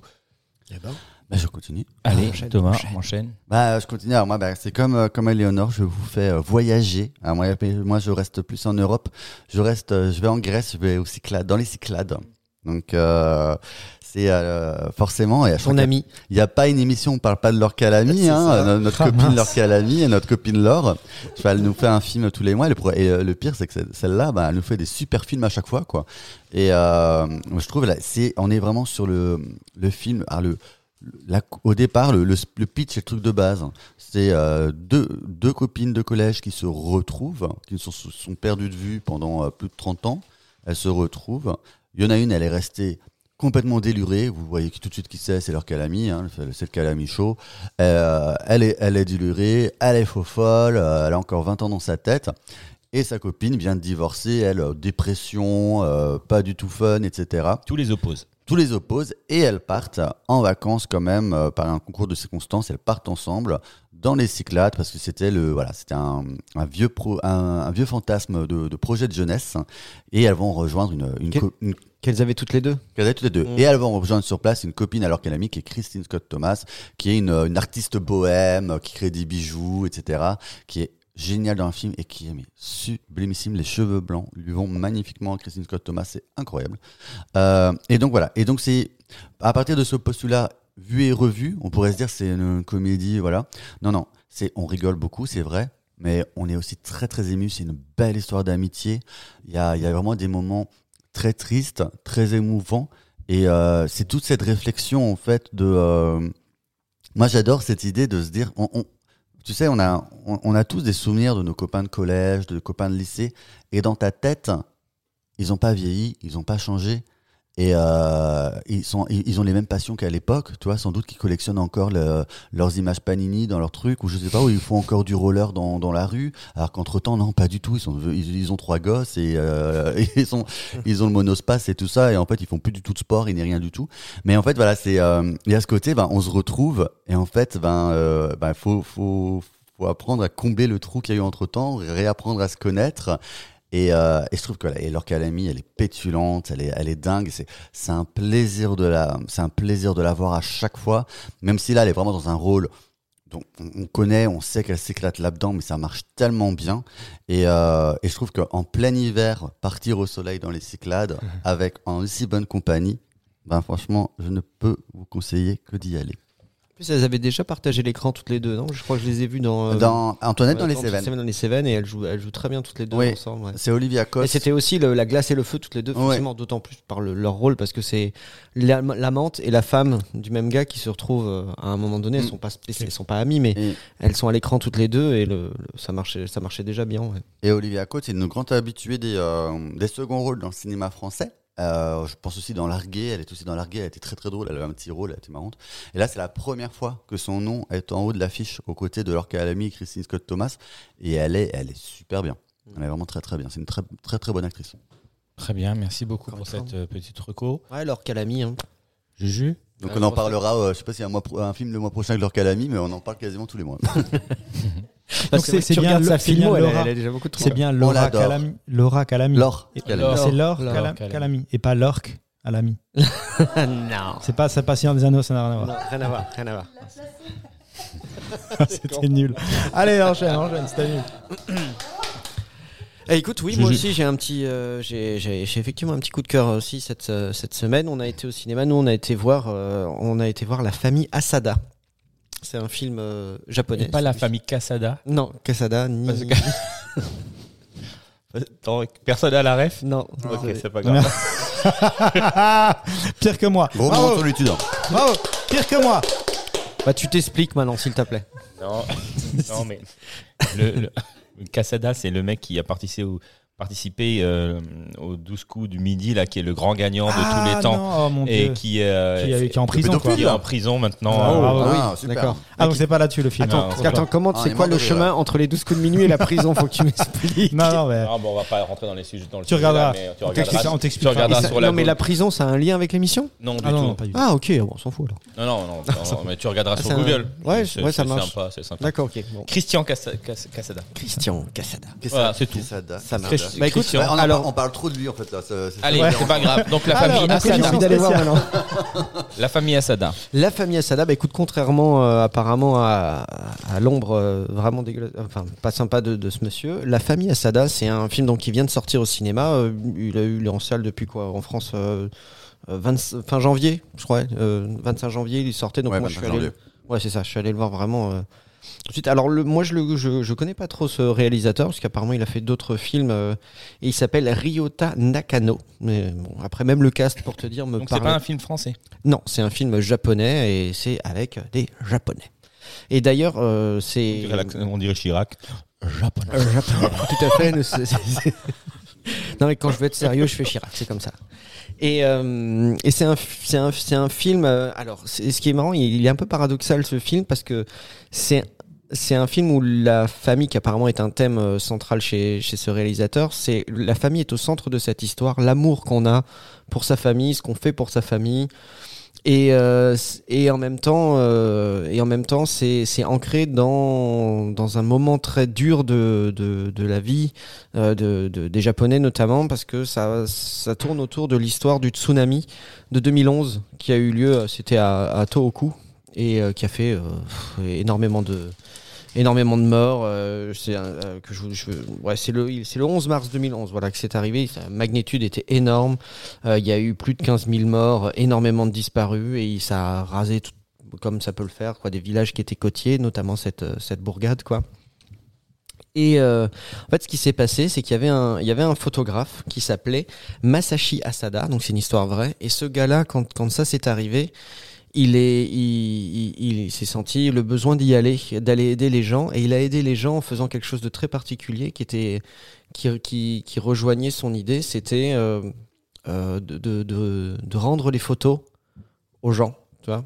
Et, et- Ah et oui. la place que la photo peut avoir, Quand tu dis rendre, ça veut dire quoi? Bah, c'est-à-dire récupérer dans les décombres des photos, Ah oui, les nettoyer, les restaurer et les remettre à disposition de manière à ce que les gens puissent venir chercher les photos qui leur appartenaient. Ok. De gens qui avaient disparu, notamment, ou de trucs comme ça. Ouais, alors, euh, C'est pas super jo- Jojo, quoi. eh ben justement non, c'est parce que c'est euh, c'est c'est c'est c'est tellement- c'est vraiment bien fait, c'est- ça retombe toujours sur du sur du bon sentiment, sur quelque chose de de, de qui te réchauffe le cœur parce que ce gars-là effectivement déjà dans son travail de photographe dans la vraie vie, il avait mis sa famille au centre de ça et il a fait plein de choses qui sont c'est adorable, c'est magnifique et ça te alors après nous qui avons plus une histoire euh, familiale euh, où on s'aime, tu vois ce que je veux dire, on a un peu ce sentiment là machin et ça te donne qu'une envie, c'est d'aller chercher les gens que tu aimes de ta famille et de, de les serrer dans tes bras.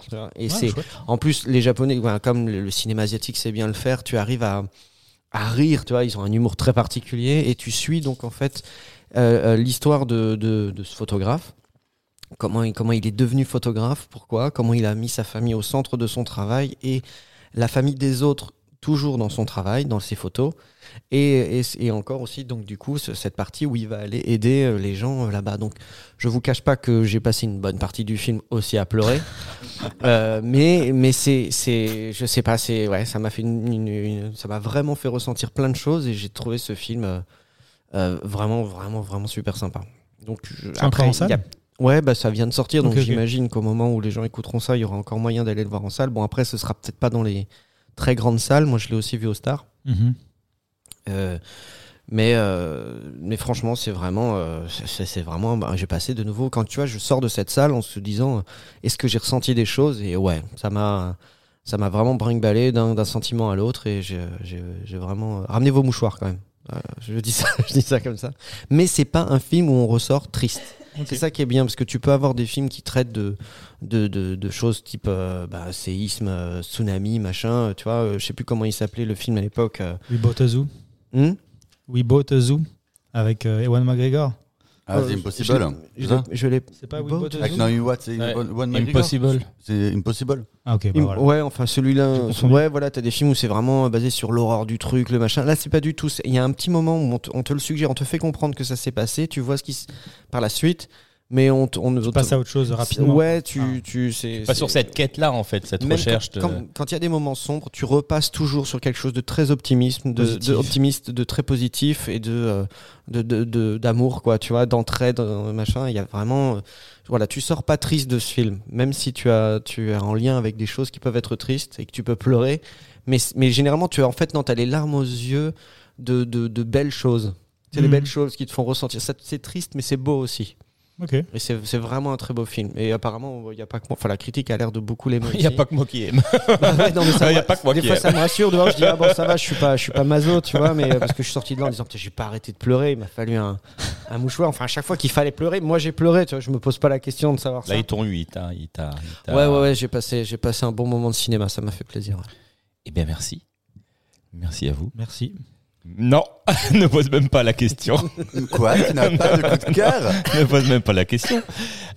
merci les garçons, merci Eleonore d'avoir participé à cette émission, merci de nous avoir fait partager vos avis sur les différents films traités aujourd'hui, merci à vous de nous avoir écoutés. On vous rappelle que vous pouvez retrouver euh, cet épisode ainsi que les précédents sur toutes les plateformes d'écoute et les applications de podcast. Euh, Je vous rappelle que vous pouvez aussi les noter, ça nous fera plaisir, les commenter. Et puis euh, sur les réseaux sociaux, Facebook et Instagram. Et en attendant de se retrouver très vite, on vous souhaite une belle semaine. Bye bye. Bisous, ciao, ciao. Ciao. Auf Wiedersehen.